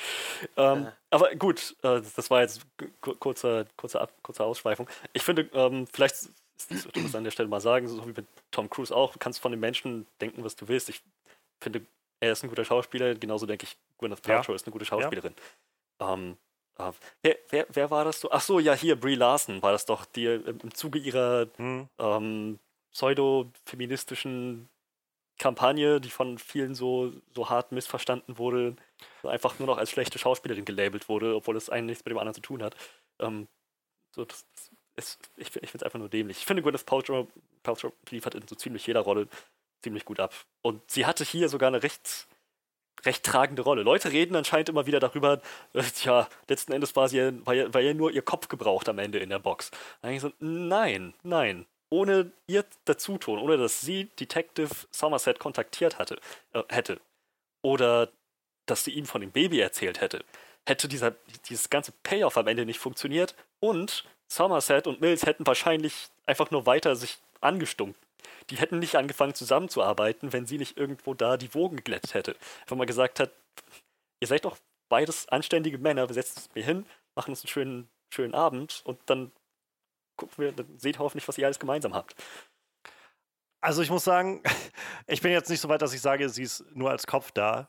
Aber ich hatte halt schon beim Gucken tatsächlich das Gefühl, das, was du gerade, glaube ich, so beschrieben hast, ich finde, diese, Figur ist halt weniger eine eigene Figur, als mehr so ein, so ein Vehikel, um Setups zu liefern. Mhm. Was nicht wirklich schlimm ist, aber ich habe halt schon beim Gucken das Gefühl, so sie ist halt in der ersten Hälfte irgendwie viel da, weil es dann darum geht, die ganzen Samen zu pflanzen und dann ist sie absolut nicht mehr da und spielt irgendwie keine Rolle mehr, bis ihr Kopf nachher auftaucht. Ähm, so, Oder auch nicht auftauchen. ja, oder, oder eben nicht auftaucht. Also, äh, wie gesagt, ich glaube, ich, glaub, ich finde es jetzt nicht so mega schlimm, aber es ist schon was, was mir aufgefallen ist, wo ich das Gefühl hatte, ich, ich kann sie jetzt, also ich kann ihre Figur, deren Namen ich zum Beispiel jetzt auch gerade gar nicht mehr weiß, ähm, aber ich könnte jetzt. Tracy. Tracy, okay, ja.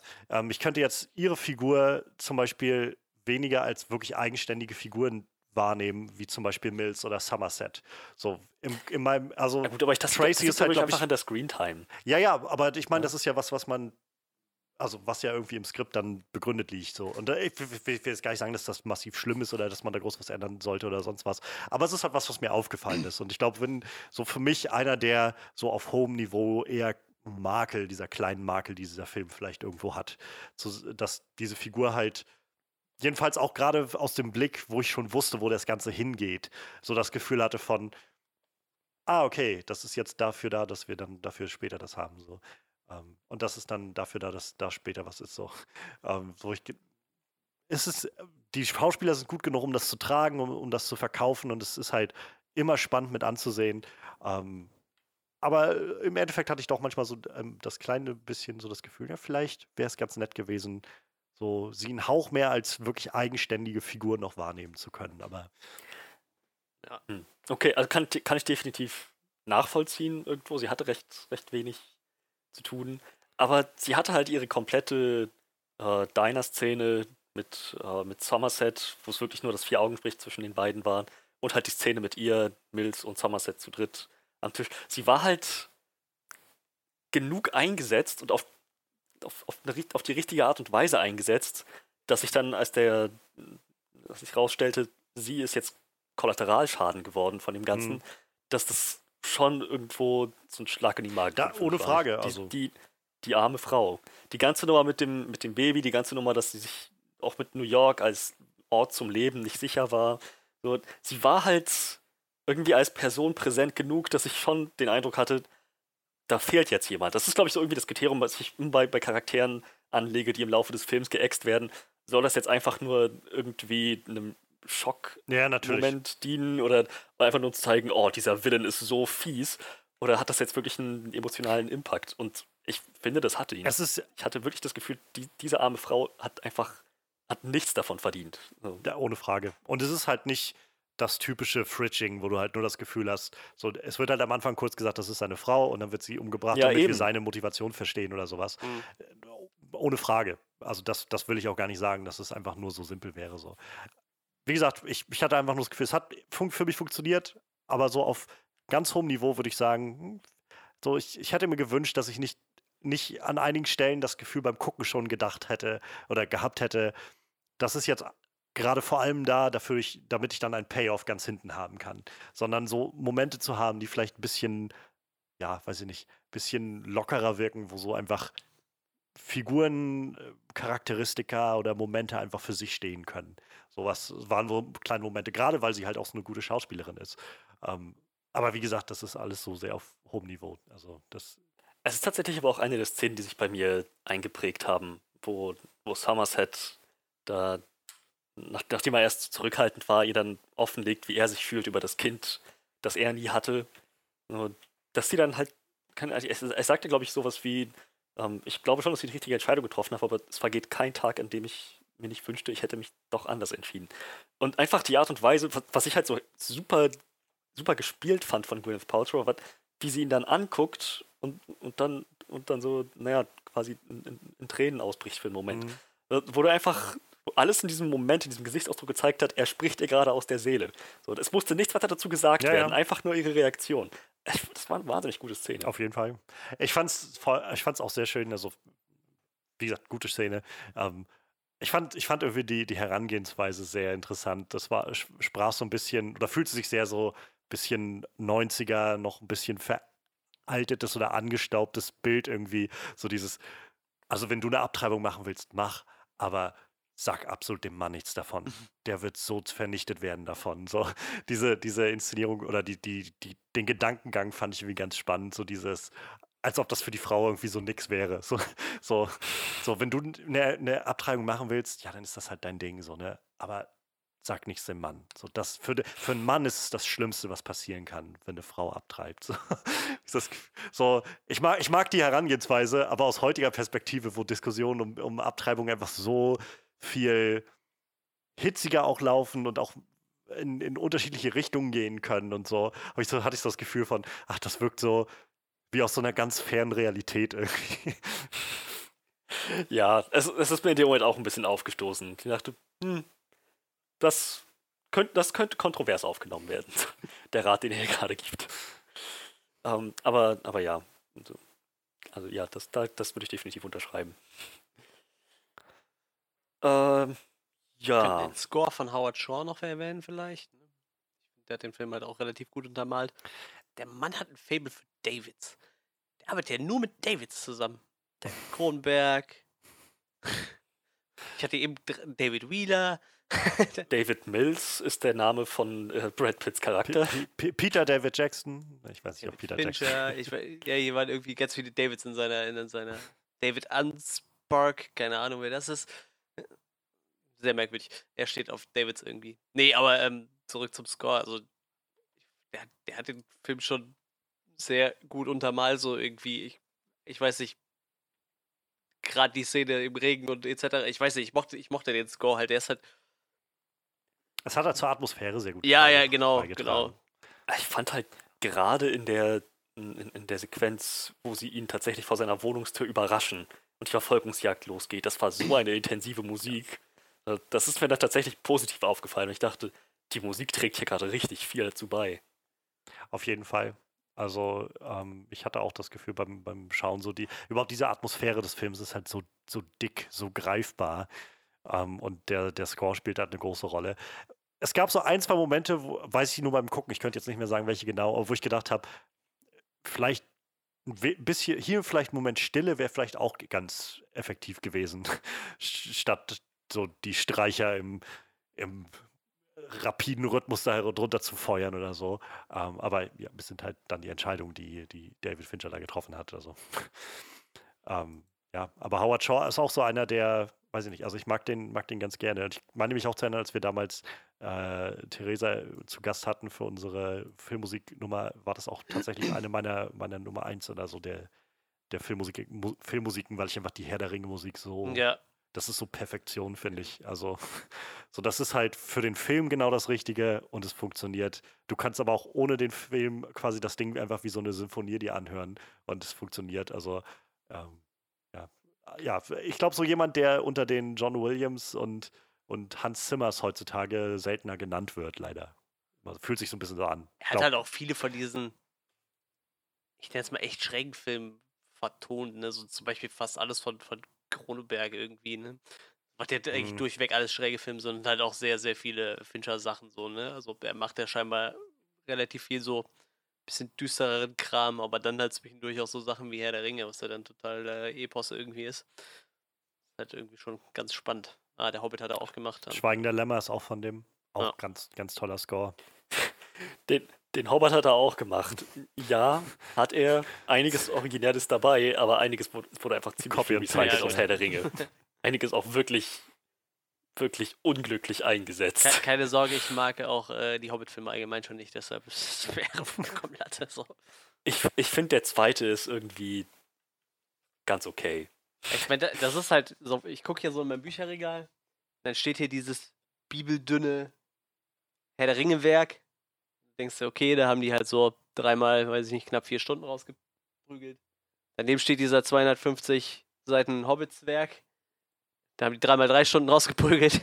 Und ich finde, das merkt man in der Trilogie halt an. Plus dem Film. Wie, wie, Moment mal, Herr der Ringe ist doch, doch nicht dünn. Nee, nee, Herr der Ringe Oder? ist bi bibeldünn im Sinne von so ganz dünnes Papier, dann so ein paar Ach, tausend ah, Seiten. ah, halt, das, ne? das, ja, das Bibel ist unter Ja, ja, ja, so, Ja. so bibeldünne Seiten und dann, ich weiß nicht, wie viel, irgendwo so weit über 1000 Seiten und Also die, halt, die Version, die ich hier gerade direkt vor mir liegen habe, hat hab knapp glaub ich, 1000, 1150 Seiten ungefähr. Tja. Hier steht irgendwo der Hobbit, ich meine, der hat keine 250 oder so. Ich, ich glaube halt, ähm, das war ein bisschen wenig Material für drei Filme, plus ähm, den Film fehlt es auch irgendwie deutlich an Liebe, irgendwie, was so in Herr der Ringe Es wäre mit Hühneraugen zudrücken genug gewesen für zwei Filme, Mhm. was ja auch ursprünglich vorgesehen Mhm. war. Glaube ich auch. Naja. Ähm, genau, aber ja, Howard Shore, da waren wir Ja. eigentlich. Howard Shaw. Hat auch so einige, ähm, so einige Martin Scorsese-Sachen gemacht, sich hier Ja. gerade, so Gangs of New York, Aviator. Ähm, ist halt, ja, ist auf jeden Fall einer, also ist auf jeden Fall einer der großen, ohne Frage. So, ich habe halt nur mal das Gefühl, wenn man Leute fragen würde, wer sind so die, die großen oder der, dein liebster Komponist oder sowas, würde wahrscheinlich in, in neun von zehn Fällen äh, John Williams kommen und danach dann wahrscheinlich Hans Zimmer. So. Hans Zimmer. So, wo ich halt das. Gefühl habe, ich weiß nicht, Howard Shaw hat auch so krasse Sachen einfach geschaffen. und ähm, da redet man irgendwie gar nicht so viel drüber.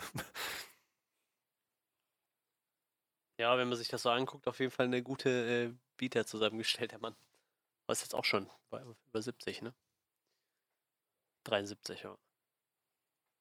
Wie hieß der, der jetzt seine Abschlusstour gegeben hat? Äh, Morricone? Der diese ganzen. Ja. Ach, Ennio Morricone. ja, der, der hatte doch jetzt irgendwie seine, seine Abschlusstour letztes Jahr oder so, oder Ich vorletztes meine Jahr auch, schon. irgendwas war da, glaube ich, ja. Aber auch über 80 mittlerweile, ne? Irgendwie.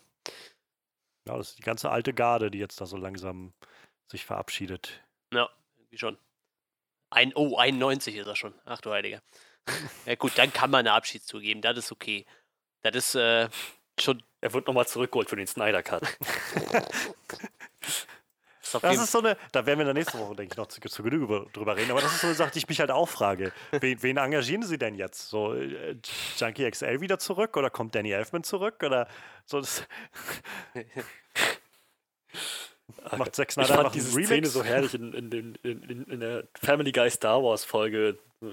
Wo das, also, es, war, es war in der 3, aber ich glaube, es war in der ersten oder in der zweiten, wo halt Chris als, als Luke Skywalker da stand. Diese Szene nachgespielt wurde, wo er da auf, auf die ähm, doppelten Sonnen guckt, ne? Mit genau, und dann John Williams and the London Symphony Orchestra, everybody. Und dann halt später, nachdem das alles genugt wurde, so, oh no, John Williams. Great. Now we gotta do the rest with Danny Elfman. Wutz, wutz, wutz, wutz, wutz, wutz, wutz, wutz, wutz, wutz, wutz. Ach ja. Ich habe vor, vor zwei, drei Wochen oder so das erste Mal in meinem Leben Beetlejuice geguckt. Das ist ja auch so einer dieser Tim Burton-Klassiker, Danny Elfman und so. Und das war so, äh, das, ich glaube, der erste wirkliche Tim Burton-Film, der mir richtig, richtig gut gefallen hat. Ich einfach richtig abgedreht und weird und super fand. Und diese Danny Elfman-Musik hat einfach so perfekt. Also, d- d- die Anfangscredits liefen und ohne dass ich wirklich dran gedacht habe, habe ich sofort gedacht, ah, das ist Danny Elfman, natürlich. So, so, es hat halt genau diese Energie, das ist so ein bisschen Gothic abgedrehte. Und Das Ehrlich. ist auch leider in, in, in den letzten Jahren ist so ein bisschen die, der gute Ruf von Tim Burton hat so ein bisschen geschwankt, finde ich irgendwie. Also gerade so die älteren Sachen von dem sind halt echt großartig. So, ich, Mars Attacks fand ich total geil als Hommage an, an so trashige B-Movies. Ist halt echt ein super ich Film. bewundere halt, dass der Mann einfach so sein, sein Ding macht irgendwie. Also, das auf und, jeden und Fall. Egal, was die Leute dazu sagen. Also wir hatten, glaube ich, ja auch schon über ein, zwei Sachen hier gesprochen im Podcast. Also ich glaube, diesen äh, Mrs. Peregrines Insel für besondere Kinder oder Ja, sowas ja, hatten ja. wir. So, das fand ich jetzt auch nicht so gut. So, das war halt auch Nee, sowas, was, also könnte ich mich jetzt auch kaum was noch erinnern oder so. Aber ich, also ich kann mich erinnern, dass das Ding auf jeden Fall, sag ich mal, recht ungewöhnlich war. Ja. Und da, dafür respektiere ich ihn auf jeden Fall, dass er so seinen, seinen Weg da geht und auch irgendwie weiß, dass er so abgedrehten, weirden Gothic-Kram gerne machen will. Und Man, man erkennt die Filme Ah, halt auch immer direkt. Benjamin Button war doch auch von Tim Burton. nee, Benjamin Button war auch von David Fincher. Der Was? seltsame Fall des Benjamin Button ist von David Fincher, War, meine das war kein Tim Burton-Film? ich. Nee. Ich hätte schwören können. Aber der erste Planet der Affen von den ähm, von 2001, der war von Tim Burton. Moment, das muss ich jetzt, das muss ich jetzt mal googeln. Hä? Der seltsame Fall, Der- vielleicht denkst du an einen anderen Film, das weiß ich nicht, aber der seltsame Fall von Benjamin Button, auch mit Brad Pitt, wo er rückwärts altert, Eben. der ist von David Fincher, der Film. Gab es irgendeinen ähnlichen Film von Tim Burton? Edward mit den Scherenhänden. Nee, also keine Ahnung. Ah, gute Frage. Ähm, Oh Gott, ich, ich, ich habe gerade so ein. Ich meine, ich, ich hasse diese Theorie bis, bis auf das Knochenmark. Ihr könnt euch nicht vorstellen, wie sehr ich die Schnauze voll habe von Mandela-Effekt. Aber ich habe gerade voll den Mandela-Effekt. Ich hätte schwören können, dass es Tim Burton war, dass ich sogar Trailer gesehen habe, dass ich. Ich, ich habe nicht den Film im Kino gesehen, dass am Anfang in den Credits Tim Burton aufgeführt. Ach, fuck. Vielleicht sollten wir mal gucken, ob er nicht irgendwo äh, als Produzent drin steht oder so. Warte mal. Benjamin Button, Tim Burton. Der Fall des Benjamin Button wirkt auf seine schräge gelegentlich auf kitschige Art eher so, als wenn Tim Burton eine Variante zu Forrest Gump gedreht hätte. Auch nicht schlecht. Vielleicht hast du, Diese spezielle Art von Fantasiekino hätte Tim Burton sicher besser hinbekommen. vielleicht hast du Es klingt wie ein Tim Burton-Märchen, doch David Fincher nahm sich der Inszenierung an. Verdammt nochmal. also ich glaube, da, da würde mir wahrscheinlich als erstes noch wie Big Fish einfallen, als so Ja. naheliegende. ja, danke, das Variante. macht es mir tatsächlich ein bisschen leichter. Der war von Tim Burton, 2003. Auch ein super, super weirder Film. Ich hab den. Ich, ich habe den in Erinnerung, sehr gut sogar, weil ich den gesuchtet habe, immer und immer wieder geguckt habe. Und ich frage mich heute, warum. Heute könnte ich diesen Film nicht mehr gucken, ohne irgendwie nach der Hälfte zu sagen, langweilig, next, klick. Und ich habe den damals so abgefeiert, ich weiß beim besten Willen nicht mehr warum. Was dieser Film an sich hatte, dass ich den so oft gesehen habe. Ich glaube, das ist halt die Magie von Tim Burton so ein bisschen. Also dieses, er, er hat, glaube ich, so, so, eine, so eine Art, bei der er, glaube ich, auch nicht sehr, ähm, nicht, nicht sehr gewillt ist, irgendwie Kompromisse einzugehen. Und das trifft halt den Nerv von, glaube ich, entweder so einer ganz be be bestimmten Altersdemografie oder einfach von Leuten generell so einen gewissen Geschmack. Aber ich glaube, jenseits davon hast du halt dann nicht das Gefühl von, ja, ist ganz nett oder so, sondern bist einfach, ich kann damit absolut nichts anfangen. Was soll ich damit sagen? Und also, wie gesagt, ich habe Beetlejuice das erste Mal gesehen und dachte halt, das ist so weird, was hier gerade alles Yep. passiert. Yep. Und nimmt so viele seltsame Wendungen. Aber ich kann nicht anders, als das gerade mega zu genießen. So Tim Burton hier äh, äh, äh, mit, mit Michael Keaton irgendwie im vollen Programm zu haben. Und Winona Ryder ist irgendwie so das abgedrehte Gothic-Mädchen da drin. Und dann irgendwie Alec Baldwin ist noch mit dabei und so. Das ist lauter Kram, der so der so weird ist, aber wo, wo ich halt auch nicht anders kann, als beeindruckt davon zu sein, was für Kreativität hier rausspringt. So. Selbst wenn das halt einfach sehr, weiß ich nicht, B-Movie rüberkommt oder sowas. Aber ich glaube, das ist halt genau das, was Tim Burton gerne möchte an diesen Stellen. Ich äh, war ja mal in dieser Tim Burton-Ausstellung, die tourt ja auch ab und zu mal durch Deutschland, also wo sie seine Werke ausstellen und äh, das ist halt auch echt krass, wie viel Gedanken der sich um so einen Kram macht. Ne? Also, ich weiß nicht, die hatten allein von Beetlejuice, ich weiß nicht, wie viel 100 Zeichnungen ausgestellt, einfach, wo der halt die Charaktere dann irgendwie schon 5, 6, 7, 8 Jahre bevor der den Film gedreht hat, sich irgendwie aufskizziert hat. Und so total abgefahrenen Scheiß und äh, der arbeitet ja super viel, hat er ja immer mit äh, Stop Motion schon gearbeitet, hat er ja nachher ganze Filme draus gemacht, aber auch bei Beetlejuice schon total viel und Hm. Mars Attacks wollte eigentlich komplett als Stop Motion die ganzen Aliens machen, diese Figuren waren auch, Oh ja, die ganzen, die ganzen Aliens waren halt auch da, die, die, die damals schon dafür gebaut hatten und so, also und da sind auch super viele Sachen noch irgendwie gewesen, die nie irgendwie auf, auf Film gebannt worden sind, wo du dir so denkst, Junge, der, der Mann hat auf jeden Fall noch echt schräge Ideen. Also, ich glaube, der sollte mal wieder weggehen von so, so Disney, Alice im Wunderland und Dumbo Sachen und wieder nochmal so, so schrägen eigenen Scheiß machen. Also, ich sag mal, bis Sleepy Hollow oder so, ne? Das war so, ist so die Phase von, von ihm, die ich am, am liebsten mag irgendwie. Ich mag noch Sweeney Todd und den ersten Alice fand ich auch nicht schlecht, aber so die ganzen alten Sachen, Beetlejuice, der erste Batman, Edward mit den Scherenhänden, die Edward-Biografie-Verfilmung und, und und so fand ich alle total großartig. Der hatte echt gute Ideen gehabt. Und dann hat er Helena Bonham Carter kennengelernt. Vielleicht war da das Problem, wer weiß. Gut, die sind ja mittlerweile nicht mehr zusammen, ne? Jetzt geht's vielleicht dann wieder. Er Naja. ist auf jeden Fall, glaube ich, auch äh, ein schräger Dude. So, so ein schräger Gothic-Dude irgendwie. Aber ja, wo du es hier, also wo wir jetzt gerade drauf zu sprechen kamen, wenn ich so auch die, die Filmografie von David Fincher durchgucke, Benjamin Button ist schon echt ein seltsamer Film für David Fincher. Ja. Weißt du, ein. Jahr davor hat er Zodiac gemacht. so, so einen wieder so richtig krassen Thriller mit, mit abgedrehten und tie- zutiefst verstörenden Performances und so. Und dann kommt so der Fall von Benjamin Button. Und danach, Danach kommt dann aber Network, auch ja, ja. Social Network. Und dann Verblendung und so. Also dann geht es halt auf dieser Ebene weiter.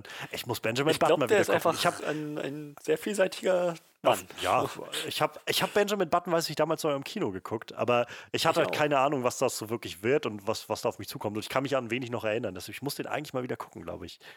Ähm, Ich fand ihn unheimlich traurig. Ich werde ihn nicht doch mal gucken. ich, kann, ich kann mich halt ich fand an, ihn aber recht, ich fand ihn recht gut. Also ich, ich kann mich halt erinnern, dass ich ihn, glaube ich, gut fand, aber ich kann mich halt einfach an so wenig noch erinnern, weil ich habe ihn das eine Mal gesehen im Kino und das war wirklich so ein, da war ich, glaube ich, zu Gast bei meinem äh, Cousin, beziehungsweise Tante und Onkel und Cousin und mein Onkel meinte nämlich, glaube ich, er will sich den Film angucken und dann sind mein Cousin und ich mitgegangen und dann saßen wir da drinnen, ohne so wirklich zu wissen, was da auf uns zukommt und waren dann, glaube ich, auch so, das ist aber ganz schön seltsam.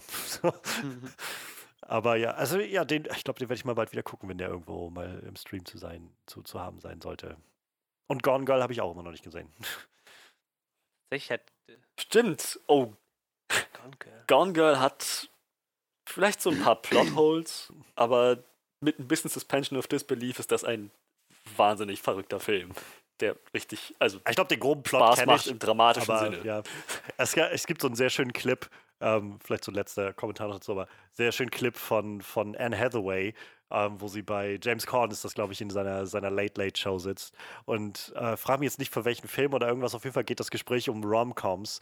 Und dann fragt er sie, was ihre liebste Rom-Com ist. Und dann sagt sie halt, ähm, ich weiß gar nicht, eine so eine ganz typische, so 16 Candles oder irgendwie sowas. Und dann als zweites meint sie halt Gone Girl. Und alle gucken sie an und alles ist einfach still. Und sie sitzt da einfach und guckt so grinsend irgendwie Gone Girl. Ah, okay. Ähm, Gone, Gone Girl. So das Publikum klatscht nicht und lacht nicht oder sowas. Und sie, aber sie meint schon mal so ganz ehrlich so, Gone Girl. Und dann, okay, Gone Girl. Yeah, if you think about it. Und, ah, okay, ja. Äh, ich weiß nicht, Rom-Com? Also, Aber David Äh, ich- Fincher, hat auf jeden Fall witzige Elemente, aber meine Güte, ist das ein zynischer Film. David, David Fincher, Fincher, hat, muss auf, ich auch hat auf jeden Fall eine aufholen. ziemlich äh, gute Filmografie so. Also wirklich Alien ist so der krasseste Ausreißer, kann man sagen. Sonst schlägt er sich so bei Metacritics und, und Rotten Tomatoes eigentlich immer relativ gut mit allem, Ja, was ja. er so gemacht hat. Und Social Network ist tatsächlich sein bestbewertetster Film bei beiden. Habe ich auch noch nicht gesehen. Ich habe den irgendwann mal ja gesehen. auch- Ich kann mich aber Habe ich aber ehrlich gesagt nicht vor. Also ich höre halt immer, ich glaube, mich interessiert, also im, im Kern interessiert mich halt, glaube ich, einfach äh, ähm, der äh, Zuckerberg so wenig, Ja. weshalb ich irgendwie erstmal so diese Aversion davor, da, davor habe, aber ich höre, oder man hört einfach so viel davon, was für ein wahnsinnig großartiger Thriller das sein soll. Das habe ich schon, wo Lust habe, aber irgendwie, ja, gibt es da, glaube ich, noch zu viele andere Sachen. die Ist ich der nicht auf, auf IMDb irgendwie mega hoch? Ich- ich glaube, ja. 96 Prozent. Social, waren wir gerade bei Social Network noch, ja? Oder waren wir bei einem anderen Film? Social Network? Nee, das, das Ja, ja. Ja, cool. 96 Prozent bei Rotten Tomatoes und bei Metacritics 95 Punkte von 100. Also der ist schon sehr gut bewertet bei allem. Jetzt also in bei der Top IMDb steht, ich 250 ist er nicht bei IMDb, Ja, krass. aber Okay. Ähm, ja. Also ich weiß, für viele ist das immer, oder viele sagen, es ist so ihr liebster Fincher oder so. Ähm, ja, keine Ahnung. Ich finde, das macht halt wahrscheinlich nicht so das aus, was Fincher so ausmacht, wenn man sich so den Rest anguckt, irgendwie. Jetzt mal abgesehen von Benjamin Button vielleicht, aber der macht ja viel, viel Thriller und Krimi-Krams. Aber so. da, das ist halt genau das, was man hört. Also, dass dieser Film halt wirklich richtig intensiver Thriller sein soll, der halt diese Figuren so gnadenlos seziert irgendwie auf ihre Motive und ihre Antriebe und was für ein Haufen Arschlöcher das eigentlich alles ist. Ich Irgendwie. gerade überlegen, ich habe den Also- halt gesehen, aber ich kann mich da echt kaum noch dran erinnern. Ich glaube, ich bin auch nicht so hart in diesem Zuckerberg-Thema drin gewesen, dass der Film mich dann so interessiert hätte. Ja. Oh, Panic Room ist auch von ihm. Ja. Habe ich auch gar nicht mehr auf dem Schirm gehabt. Panic Room. Naja. Naja, ähm, aber ich glaube, äh, wir könnten dann, wenn wir uns wieder äh, sieben widmen wollen, äh, auch langsam übergehen zu den Sachen, die vielleicht nicht so gut funktioniert haben. Weil mit den Sachen, die gut funktioniert haben, sind wir, glaube ich, ziemlich durch, oder? Ich glaube auch. Also Hat ja ich- lange genug gedauert. habe, glaube ich, jetzt gar nichts groß mehr dazu zu sagen. Also, mir wird jetzt nichts mehr einfallen. Also wirklich nur noch die Nummer mit Tracy. Also, äh, ich meinte zu den guten Sachen. Ähm, Ach so, okay. aber zu den, zu den negativen Sachen, es sind halt alles nur sehr, sehr kleine Kleinigkeiten, die mir dazu einfallen. Das, das, selbst das sind nicht viele. Also, zum einen war halt so Tracy, wo ich halt gedacht habe, ja, wie gesagt, so, vielleicht ein Hauch mehr Eigenständigkeit als Figur hätte ich, hätte ich doch gerne gesehen. Dann hätte ich nicht ganz so sehr das Gefühl gehabt, dass das manchmal so, ein, so eine Setup-Maschine ist. Ähm, die so vor allem irgendwo den Plot weiter auch vorantreibt. Ähm, aber das, wie gesagt, auf sehr hohem Niveau. Und ich könnte jetzt nicht sagen, dass das den Film irgendwie kaputt gemacht hätte oder irgendwas. Ähm, ich hatte es auch eben schon noch mal kurz gesagt, ich, ich hatte einfach manchmal das Gefühl, der Score ist halt einfach sehr überpräsent gewesen, so an ein, zwei Stellen, wo ich mir, wo ich einfach das Gefühl hatte, wow, äh, vielleicht ein bisschen weniger würde auch nicht schaden, aber ja, letztendlich, keine Ahnung. ähm, es fiel mir einfach ein beim, beim Gucken. Und ähm, ich hatte es, glaube ich, auch am Anfang schon mal kurz gesagt. Ich finde am Anfang die Zeichnung, die, diese Figurenzeichnung von Mills ein, ein Ticken zu drüber. So dass ich halt das Gefühl hatte, manchmal, wie, wie wird dieser Mensch Detective, wenn er irgendwie da rumläuft und sagt irgendwie so, nein, wir gucken uns jetzt das nicht an und fragen da nicht weiter nach. So diese, also ich habe halt das Gefühl, so Somerset soll halt etabliert werden am Anfang als dieser, dieser weise alte Cop, der halt schon viel Erfahrung hat und weiß halt, welche Wege man gehen muss. Aber so vieles, was gerade am Anfang Somerset vorschlägt, wirkt halt für mich so sehr, naja, so wie 0815 Polizistenarbeit halt. So verschiedene Fährten, verschiedenen Hinweisen nachgehen, was sich Leute befragen und so weiter. Und das wirkte halt so ein bisschen so, als ob er so, als ob Mills so sehr, sehr kategorisch irgendwie von Anfang an gesagt hat, nein, das fragen wir nicht weiter nach. Wir machen einfach nur das, was ich jetzt hier gerade mir denke und so. Und es funktioniert halt für die Zeichnung der Figur, um zu verstehen, wie er tickt und dass er halt noch so sehr naiv irgendwie an vieles rangeht. Aber ich hatte halt schon in der ersten Hälfte ab und an das Gefühl von so, es fällt mir ein bisschen schwer, dich als, als Detective wahrzunehmen. Also ich meine, klar, es ist dein erster Fall oder du fängst jetzt gerade erst an als Detective, aber nichtsdestotrotz frage ich mich dann, wie du Detective bist, wenn du einfach so kategorisch einfach so gewisse Sachen ausschließt, einfach die ganz offensichtlich zu deiner Arbeit gehören. Wobei er ganz am Anfang noch den Eindruck machte, dass er genau das nicht tun würde. Die ganze Nummer, wo er mit dem, äh, mit, mit dem Straßenpolizisten da redet, der die Leiche irgendwie, als, der ist, ist irgendwie, wie, heißt der First Responder irgendwie am, am, am Ort war, der da mhm. meinte, ja, der hat sein Gesicht seit 45 Stunden in Spaghetti-Soße mhm. und also der, der, der ist tot. Okay, genauer Todeszeitpunkt, na, er ist auf jeden Fall schon eine Weile tot. Also, er sich dann auch irgendwie darüber, aha, so, so laufen die Dinge hier. Man, man sieht eine Leiche und man, man leitet nicht die nötigen Schritte ein, um die ja. Details zu bestimmen, sondern einfach nur, ja, der ist tot, ähm, wird zu den Akten gelegt. So, da hat er sich ja darüber nur noch aufgeregt und selbst Somerset meinte, okay, was, was genau war jetzt eigentlich das Problem? Was, wo, hätte, wo hätte dieses Gespräch hingeführt? Und naja, dann ist er später selber doch irgendwie so, so nachlässig. Halt bis hin zu der Sache mit der Wohnungstür von, äh, von, von John ja. Doe. Ja, also ich, ich verstehe halt, ab einem gewissen Punkt kickt halt dann dieser, die, diese Getriebenheit rein, mit der er dann irgendwie versucht, diesen Täter zu fassen und so. Und selbst dann kann ich halt noch irgendwo nachvollziehen, dass so einige Sachen ein bisschen aus dem Blickfeld fallen oder so. Aber davor gibt es halt einfach so ein, so ein Stück in diesem ersten Akt, wo ich manchmal das Gefühl habe, äh, ja, ich, es tut mir leid, aber äh, ich glaube, äh, mir als Zuschauer sollte nicht sofort offensichtlich sein, dass deine Art gerade zu handeln absolut nicht zum Ergebnis führen wird. So, wie gesagt, es ist nicht weiter schlimm, es ist nicht, macht den Film nicht kaputt, aber es, hat, es fiel mir halt schon auf, wo ich das Gefühl hatte, ich glaube, man hätte vielleicht ein bisschen das Ganze runterschrauben können, so um zwei, drei Grad. Und dann hätte ich auch verstanden, dass diese Figur sehr überhitzig und, und mit Scheuklappen unterwegs ist. Und hätte aber nicht das Gefühl gehabt, dass sie vielleicht doch ein bisschen zu inkompetent ist manchmal. Ich wollte gerade sagen, jung und hungrig okay, aber nicht jung und dumm. Ne? Also irgendwie, so ein Detective muss sich ja irgendwie seinen Posten schon verdienen. Ne? Sonst wird es halt ein bisschen schwierig. Zumal er fünf Jahre schon Eben. in der Mordkommission gearbeitet ja, das hat. War halt genau, Man sollte meinen, das hat ihm irgendwie Erfahrung Das gebracht. war halt das, was mir so durch den Kopf ging. So, es war jetzt nicht, dass er, dass er gerade sein Praktikum da macht oder so, sondern ganz offensichtlich hat er ja schon auch Erfahrung gesammelt. Wo, wobei ich sagen muss, die haben ihn in der Szene, nach den, nachdem er da doch sehr von Emotionen getrieben war und einfach John Does Tür eingetreten hat, ähm, sie haben das noch ganz gut gerettet, weil in dem Moment dachte ich, oh Backe, was, ja. für, ein, was, was für ein Anfänger. Und dann haben sie es aber doch noch so gedreht, dass er derjenige ist, der den rettenden Einfall hat. So wie man jetzt tatsächlich einen guten Grund, was Thomas zu ihm sagte, wir brauchen einen guten Grund, genau an dieser Tür zu klopfen.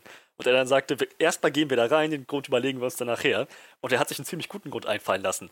Bis das, was halt einerseits so gut vorbereitet war mit den 50 Dollar, die er noch im Portemonnaie hatte, weil, weil Somerset die am Anfang gebraucht hatte für seine, für seine kleine Nummer.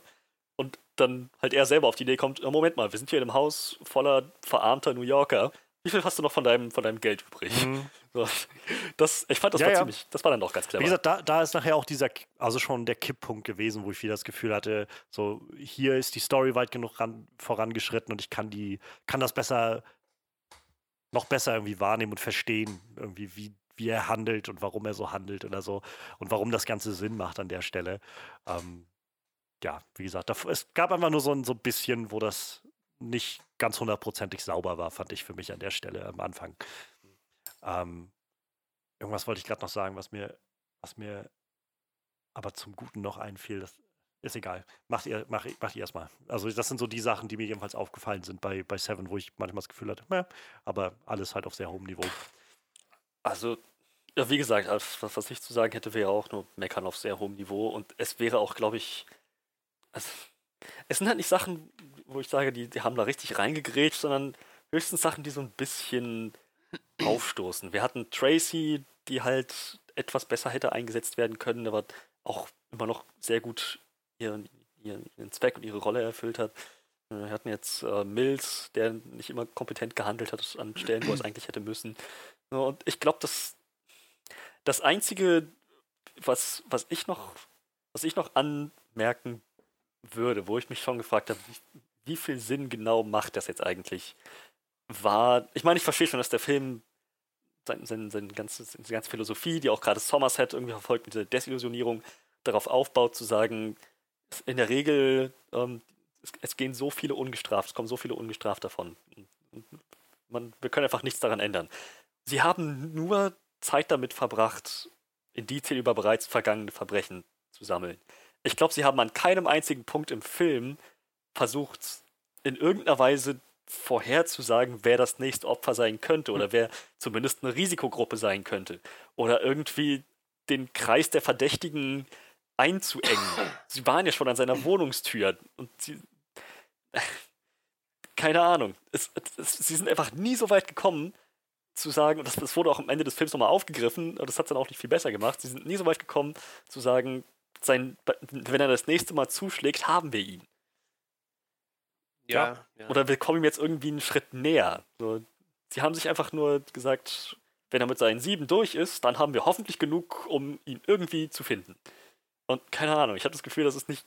Ich meine, ich bin kein Insider, aber sollte Polizeiarbeit doch nicht funktionieren. Hm, hm. Echt wahrscheinlich nicht. Ähm, ich fand, äh, glaube ich, gerade diesen, äh, diesen Punkt so interessant, dass ich, weil es dazu beigetragen hat, mir dieses Gefühl zu geben von, die sind halt eigentlich so, so outmatched, so ihnen sind halt einfach kaum Möglichkeiten offen, soweit, dass sie halt, naja, bis zu Somersets semi-legaler Methode da gehen müssen, die das war nämlich das, was ich gerade noch sagen wollte, das fand ich so, so ich hatte es vergessen, dass es das da drin gab in dem Film. So überraschend und so ein bisschen witzig, auch wieder aus der heutigen Perspektive, dass man damals dann über so Cross-References in Bücher suchen irgendwie in der, in der Bibliothek. Was heute irgendwie so Standard ist wahrscheinlich. Ja, ne? und vor allem, weil du es irgendwie übers Netz so viel einfacher machen könntest und, und mhm. IP-Adressen einfach so. Also es wirkt einfach wieder so ein bisschen aus einer anderen Zeit, so aus der Zeit gefallen. Das fand ich irgendwie so ein bisschen witzig. Aber das, das Gefühl hatte ich halt so ein bisschen, dass also es hat bei mir, glaube ich, gut funktioniert, dieses Gefühl von, ähm, die, die haben halt einfach keine anderen Optionen mehr. So, die sind halt so schon getrieben von diesem Killer, weil sie einfach absolut keinerlei Anhaltspunkte haben. Bis halt zu dem Punkt, wo sie selbst irgendwie eine Adresse haben und ihnen das nicht weiterhilft. Und letztendlich steht er bei ihnen vor der Tür und selbst dann gewinnt er letztendlich. So, weiß ich nicht. Ich, ich fand das irgendwie ganz, ganz nice. So. Also ich glaube, das hat, hat für mich ganz rund funktioniert. Aber ich kann, ver kann verstehen, dass es halt es hebelt irgendwie so ein bisschen was aus dahinter, habe ich das Gefühl. Das kann ich nachvollziehen. Also, das ist halt der nächste Punkt am Ende, ähm, als sie ihn im Prinzip hatten. Er kann sein Spielchen spielen, wie, wie er möchte. Aber ich konnte nicht hundertprozentig nachvollziehen, warum, warum Somerset da, als er den, den, den Kopf von Tracy in der Box gefunden hat, umgedreht ist und allen, alle, allen kommuniziert hat, äh, John Doe hat jetzt die obere Hand, he has the upper hand. Hatte er nicht. Absolut nicht. Er, er, er war kurz davor, erschossen zu werden und das hat er wahrscheinlich auch irgendwie genauso geplant, aber so wie Somerset klang, so wie er das rübergebracht hat, so wie sehr er in Panik verfallen ist. Das, das klang, als hätte John Doe irgendeine Geheimwaffe versteckt, als wäre das eine Bombe, die gleich hochgehen würde. So, naja, nein eigentlich, es, es gab keinen Grund zur Beunruhigung. Und trotzdem ist er da so völlig ausgeflippt. Das konnte ich auch nicht nachvollziehen, zumal er derjenige war, der als der, der, der, der, der, der Sloth, der, der, der Faulheitstyp, der Zombie aufgewacht ist, noch gesagt hat, dass das SWAT-Team da ausgerastet ist, noch meinte, ganz ruhig, ganz ruhig, wir rufen jetzt die entsprechenden Leute an, die sich darum kümmern. Das, ja, weiß nicht, das war irgendwie so ein bisschen out of character. Oh nein. Ähm, er, er, er wird gleich erschossen werden, höchstwahrscheinlich. Wir müssen auf der Hut ich, sein. Ich, also Nein. ich, ich habe, glaube ich, ich weiß, ich habe es mehr verstanden, dass, also letztendlich hatte John Doe halt die Upper Hand in dem Sinne, dass er, naja, er hat ja das, er hat ja im Prinzip die anderen beiden, deren Schicksal in seiner Hand gehabt.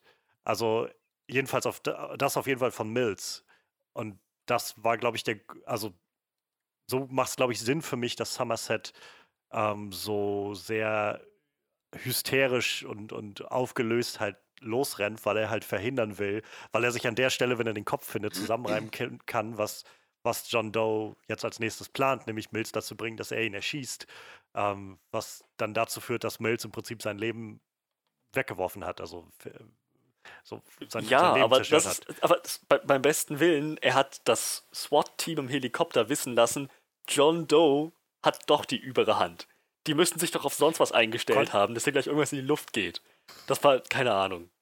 Das, das, das, das wirkte für mich nicht besonders schlau. Ja, weiß ich nicht. Habe ich mir jetzt ehrlich gesagt gar nicht so, also ist mir jetzt in, in, weder in die eine noch in die andere Richtung aufgestoßen, dass er dem SWAT-Team das gesagt hat. Also er hat halt über, über alle Kanäle gebrüllt, John Doe hat doch die obere Hand. Wir hatten ihn zwar in Handschellen unbewaffnet auf der Rückbank unseres Wagens, aber mehr Informationen gebe ich euch jetzt nicht. Er hat die obere Hand, obwohl er sie ganz klar nicht hatte. Das ist wirklich so noch eine ganz persönliche Sache zwischen ihm ja. und, und Mills. Aber mehr auch nicht. So, das, keine Ahnung, das war einfach so ein Moment, wo ich dachte, das wird, für mich zumindest wirkt das out of character für Somerset. Ja, Fair enough. Also. Ja. Ich meine, als er dann bei Summers, als er dann bei, bei, bei Mills war, vor Ort und gesagt hat, auf ihn eingeredet hat, leg die Waffe weg, bleib, bleib ruhig, so, du kannst es jetzt nicht mehr ändern. So, da war es auch schon wieder vorbei, aber der so panisch durch die, durch die Wüste gerannt ist, da, uh, das, war, das war irgendwie so ein leichter Bruch. Ja, ich glaube, dramaturgisch hat es für mich einfach gut funktioniert. Es hat, hat glaube ich, die, die Stimmung recht gut kippen lassen an der Stelle für mich. Ähm, aber ja, kann ich nachvollziehen. Also ich meine, ist halt auf jeden Fall ein ziemlicher, ziemlicher Bruch.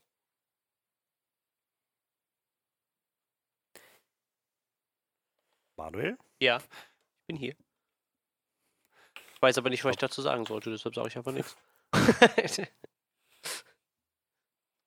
ich habe auch sonst eigentlich nichts Negatives mehr anzumerken, glaube ich. Ich glaube auch, mich hat so Gwyneth Paltrow, also Tracy mit am meisten gestört irgendwie. Ich habe aber so ein Problem, wenn ich irgendwie, wenn jemand stirbt und ich denke so, scheiße, der hat Tracy umgebracht, dann wäre es okay. Aber ich habe gedacht, scheiße, der hat die Frau von Miles umgebracht. Dann ist halt irgendwie wieder, dann ist der Charakter mir nicht wichtig genug gewesen. Es gibt Filme, wo ja, das deutlich schlimmer ist irgendwie, ne? Also wo du halt wirklich weißt, okay, mir ist der Charakter vollkommen egal. Ich meine, jeder Charakter hat irgendwie noch ein bisschen, bisschen Story bekommen, aber trotzdem, am Ende ist es darauf ausgelaufen, dass du gedacht hast, okay, der hat die Frau von Miles umgebracht und ich, der hat Tracy umgebracht. Das sagt mir dann immer schon irgendwie, der Charakter ist mir nicht wichtig genug gewesen im Laufe des Films irgendwie. Aber sonst hätte ich jetzt auch nicht wirklich was zu, zu meckern an dem Film irgendwie. Also ich mochte den Film sehr gerne. Ich habe den ja jetzt auch schon öfter geguckt. Ich werde den mit Sicherheit auch nochmal gucken irgendwann. Jetzt vielleicht nicht äh, in den nächsten paar Wochen, aber ich weiß, der, der guckt sich gut weg. Hm. Hab da nicht so viele. Der fließt halt sehr schön so. Der, der hat halt wenig, wenig, weiß nicht, Leerlauf oder so. Der ist halt einfach sehr gut durch. Vor allem, da guckst du irgendwann mal, wie lange der Film noch geht. Und dann hast du gar nicht gemerkt, dass der schon anderthalb Stunden durchgelaufen ist. Und noch eine halbe Stunde geht, weil der oder geht ja sogar ein bisschen über zwei Stunden so. Er hat halt sehr wenig ähm, Pausen oder ruhige Phasen irgendwie oder irgendwas, was sich zieht. Also der geht halt schon echt gut weg. Deshalb, wie gesagt, wenig zu meckern an dem Film halt irgendwie, ne? Wahrscheinlich auch irgendwie ja. für mich immer irgendwie ein bisschen stören, wenn du, wenn da Leute sterben und du irgendwie so die Verbindung zu den Personen nicht so hast irgendwie. Klar, wie gesagt, gibt halt Filme, wo das wesentlich schlimmer war. Ich glaube, das wird in den war in den letzten Jahren auch äh, immer öfter Thema bei uns irgendwie, dass irgendwie so ein Charakter einfach mehr oder weniger geopfert wird und du dir so denkst, der war mir halt egal irgendwie, weil der Charakter mir nicht nah genug gebracht wurde. Ja, gut, aber würdest du sagen, dass der Tracer egal nee, war? Nee, nee, nee, nee, ihren Namen nee, nee. aber ja, doch, selbst das hätte ich wahrscheinlich hingekriegt, wenn ich drüber nachgedacht habe. Aber meine erste Assoziation war halt nicht so, sie haben Tracy umgebracht, sondern sie haben halt als Frau umgebracht irgendwie. Hm. Ähm, nee, hier bei dem Film haben sie das schon deutlich besser gemacht wie in anderen Filmen. Das habe ich ja eben schon mal erwähnt. Also, deshalb war, war schon okay so. Ne? Ist halt eher dann auch meckern auf hohem Niveau. Aber ich habe halt auch sonst echt wenig zu meckern an dem Film. Ich mag den ganz gerne. Ja, ich denke, da sind wir uns einig. Regt einen sehr dazu an, mal wieder Trenchcoat und Fedora zu tragen. Ja. Was übrigens auch so ein netter Punkt war, ähm, hier die, ich weiß, die haben noch einen bestimmten Namen, die Leute bei der Polizei, die so Phantombilder erstellen. Ja, ich weiß nicht, wie sie Phantombildzeichner. Ähm, aber halt die, die, diese, die, diese Zeichnerin, die meinte, äh, ist das der Mann aus ihrer Beschreibung? Und das einfach nur so ein, so ein Allerweltsgesicht mit einer Fedora auf dem Kopf war und dann halt auch Mills entsprechend reagiert hat. Mhm, ja, das, das ist genau der. Schicken Sie es raus. So ganz sarkastisch irgendwie. Das ist doch Bullshit, das bringt doch eh nichts. Fand ich auch ganz schön. Wie so ein nettes Detail. Ja. Jetzt frage ich mich, wie man Phantombildzeichner wird. Aber tatsächlich, der, der Job heißt Phantombildzeichner, ne? Das ist echt krass. Echt? Ja. Heißen die nicht irgendwas mit Isten? Hier steht Phantombildzeichner beim Landeskriminalamt Berlin. Also scheinbar heißen die einfach Phantombildzeichner. Ich weiß es nicht. Also für jeden anderen Job gibt es irgendwie immer irgendeinen coolen Namen. Aber Klaviertastenbediener. Naja. Ähm, ja, aber ich denke, dann können wir langsam zu unserem äh, Abschlussresümee kommen, oder? Ja, klar. Also, ich glaube, Ist es ein Classic? ja, ich, ohne Frage. Ich denke schon. ja, auf jeden Fall. Der Film macht sehr, sehr viel richtig. Die Atmosphäre, die Charaktere mit der kleinen Fußnote an Tracy vielleicht dran. Ähm, und halt zu- sehen, wie diese Dynamik zwischen Miles und äh, also zwischen Mills und, und Somerset sich im Laufe des Films immer weiter abwickelt, wie sich das alles entspinnt. Ähm, und halt, wie, wie gesagt, die Schauspieler tragen dieses Skript, die Inszenierung, die Atmosphäre und gerade was mit den Charakteren und Somerset gemacht werden sollte, halt wunderbar. Das war, das war, das, die stehlen die Schau, die beiden, in jeder Hinsicht. Darüber hinaus, der Film selber dramaturgisch hat Überraschungen zu bieten. Zwar welche, die sehr, sehr viel Effekt haben, wenn man nicht weiß, worauf man sich einstellen soll. Mm, Die, man, man, man hat wirklich das Gefühl, dass man auf vorgegebenen Gleisen fährt, dass man sich ungefähr auf das einstellen kann, was noch so kommt. Und dann gibt es doch nochmal einen Left-Turn, da nochmal eine Linkskurve und da nochmal eine. Es ist.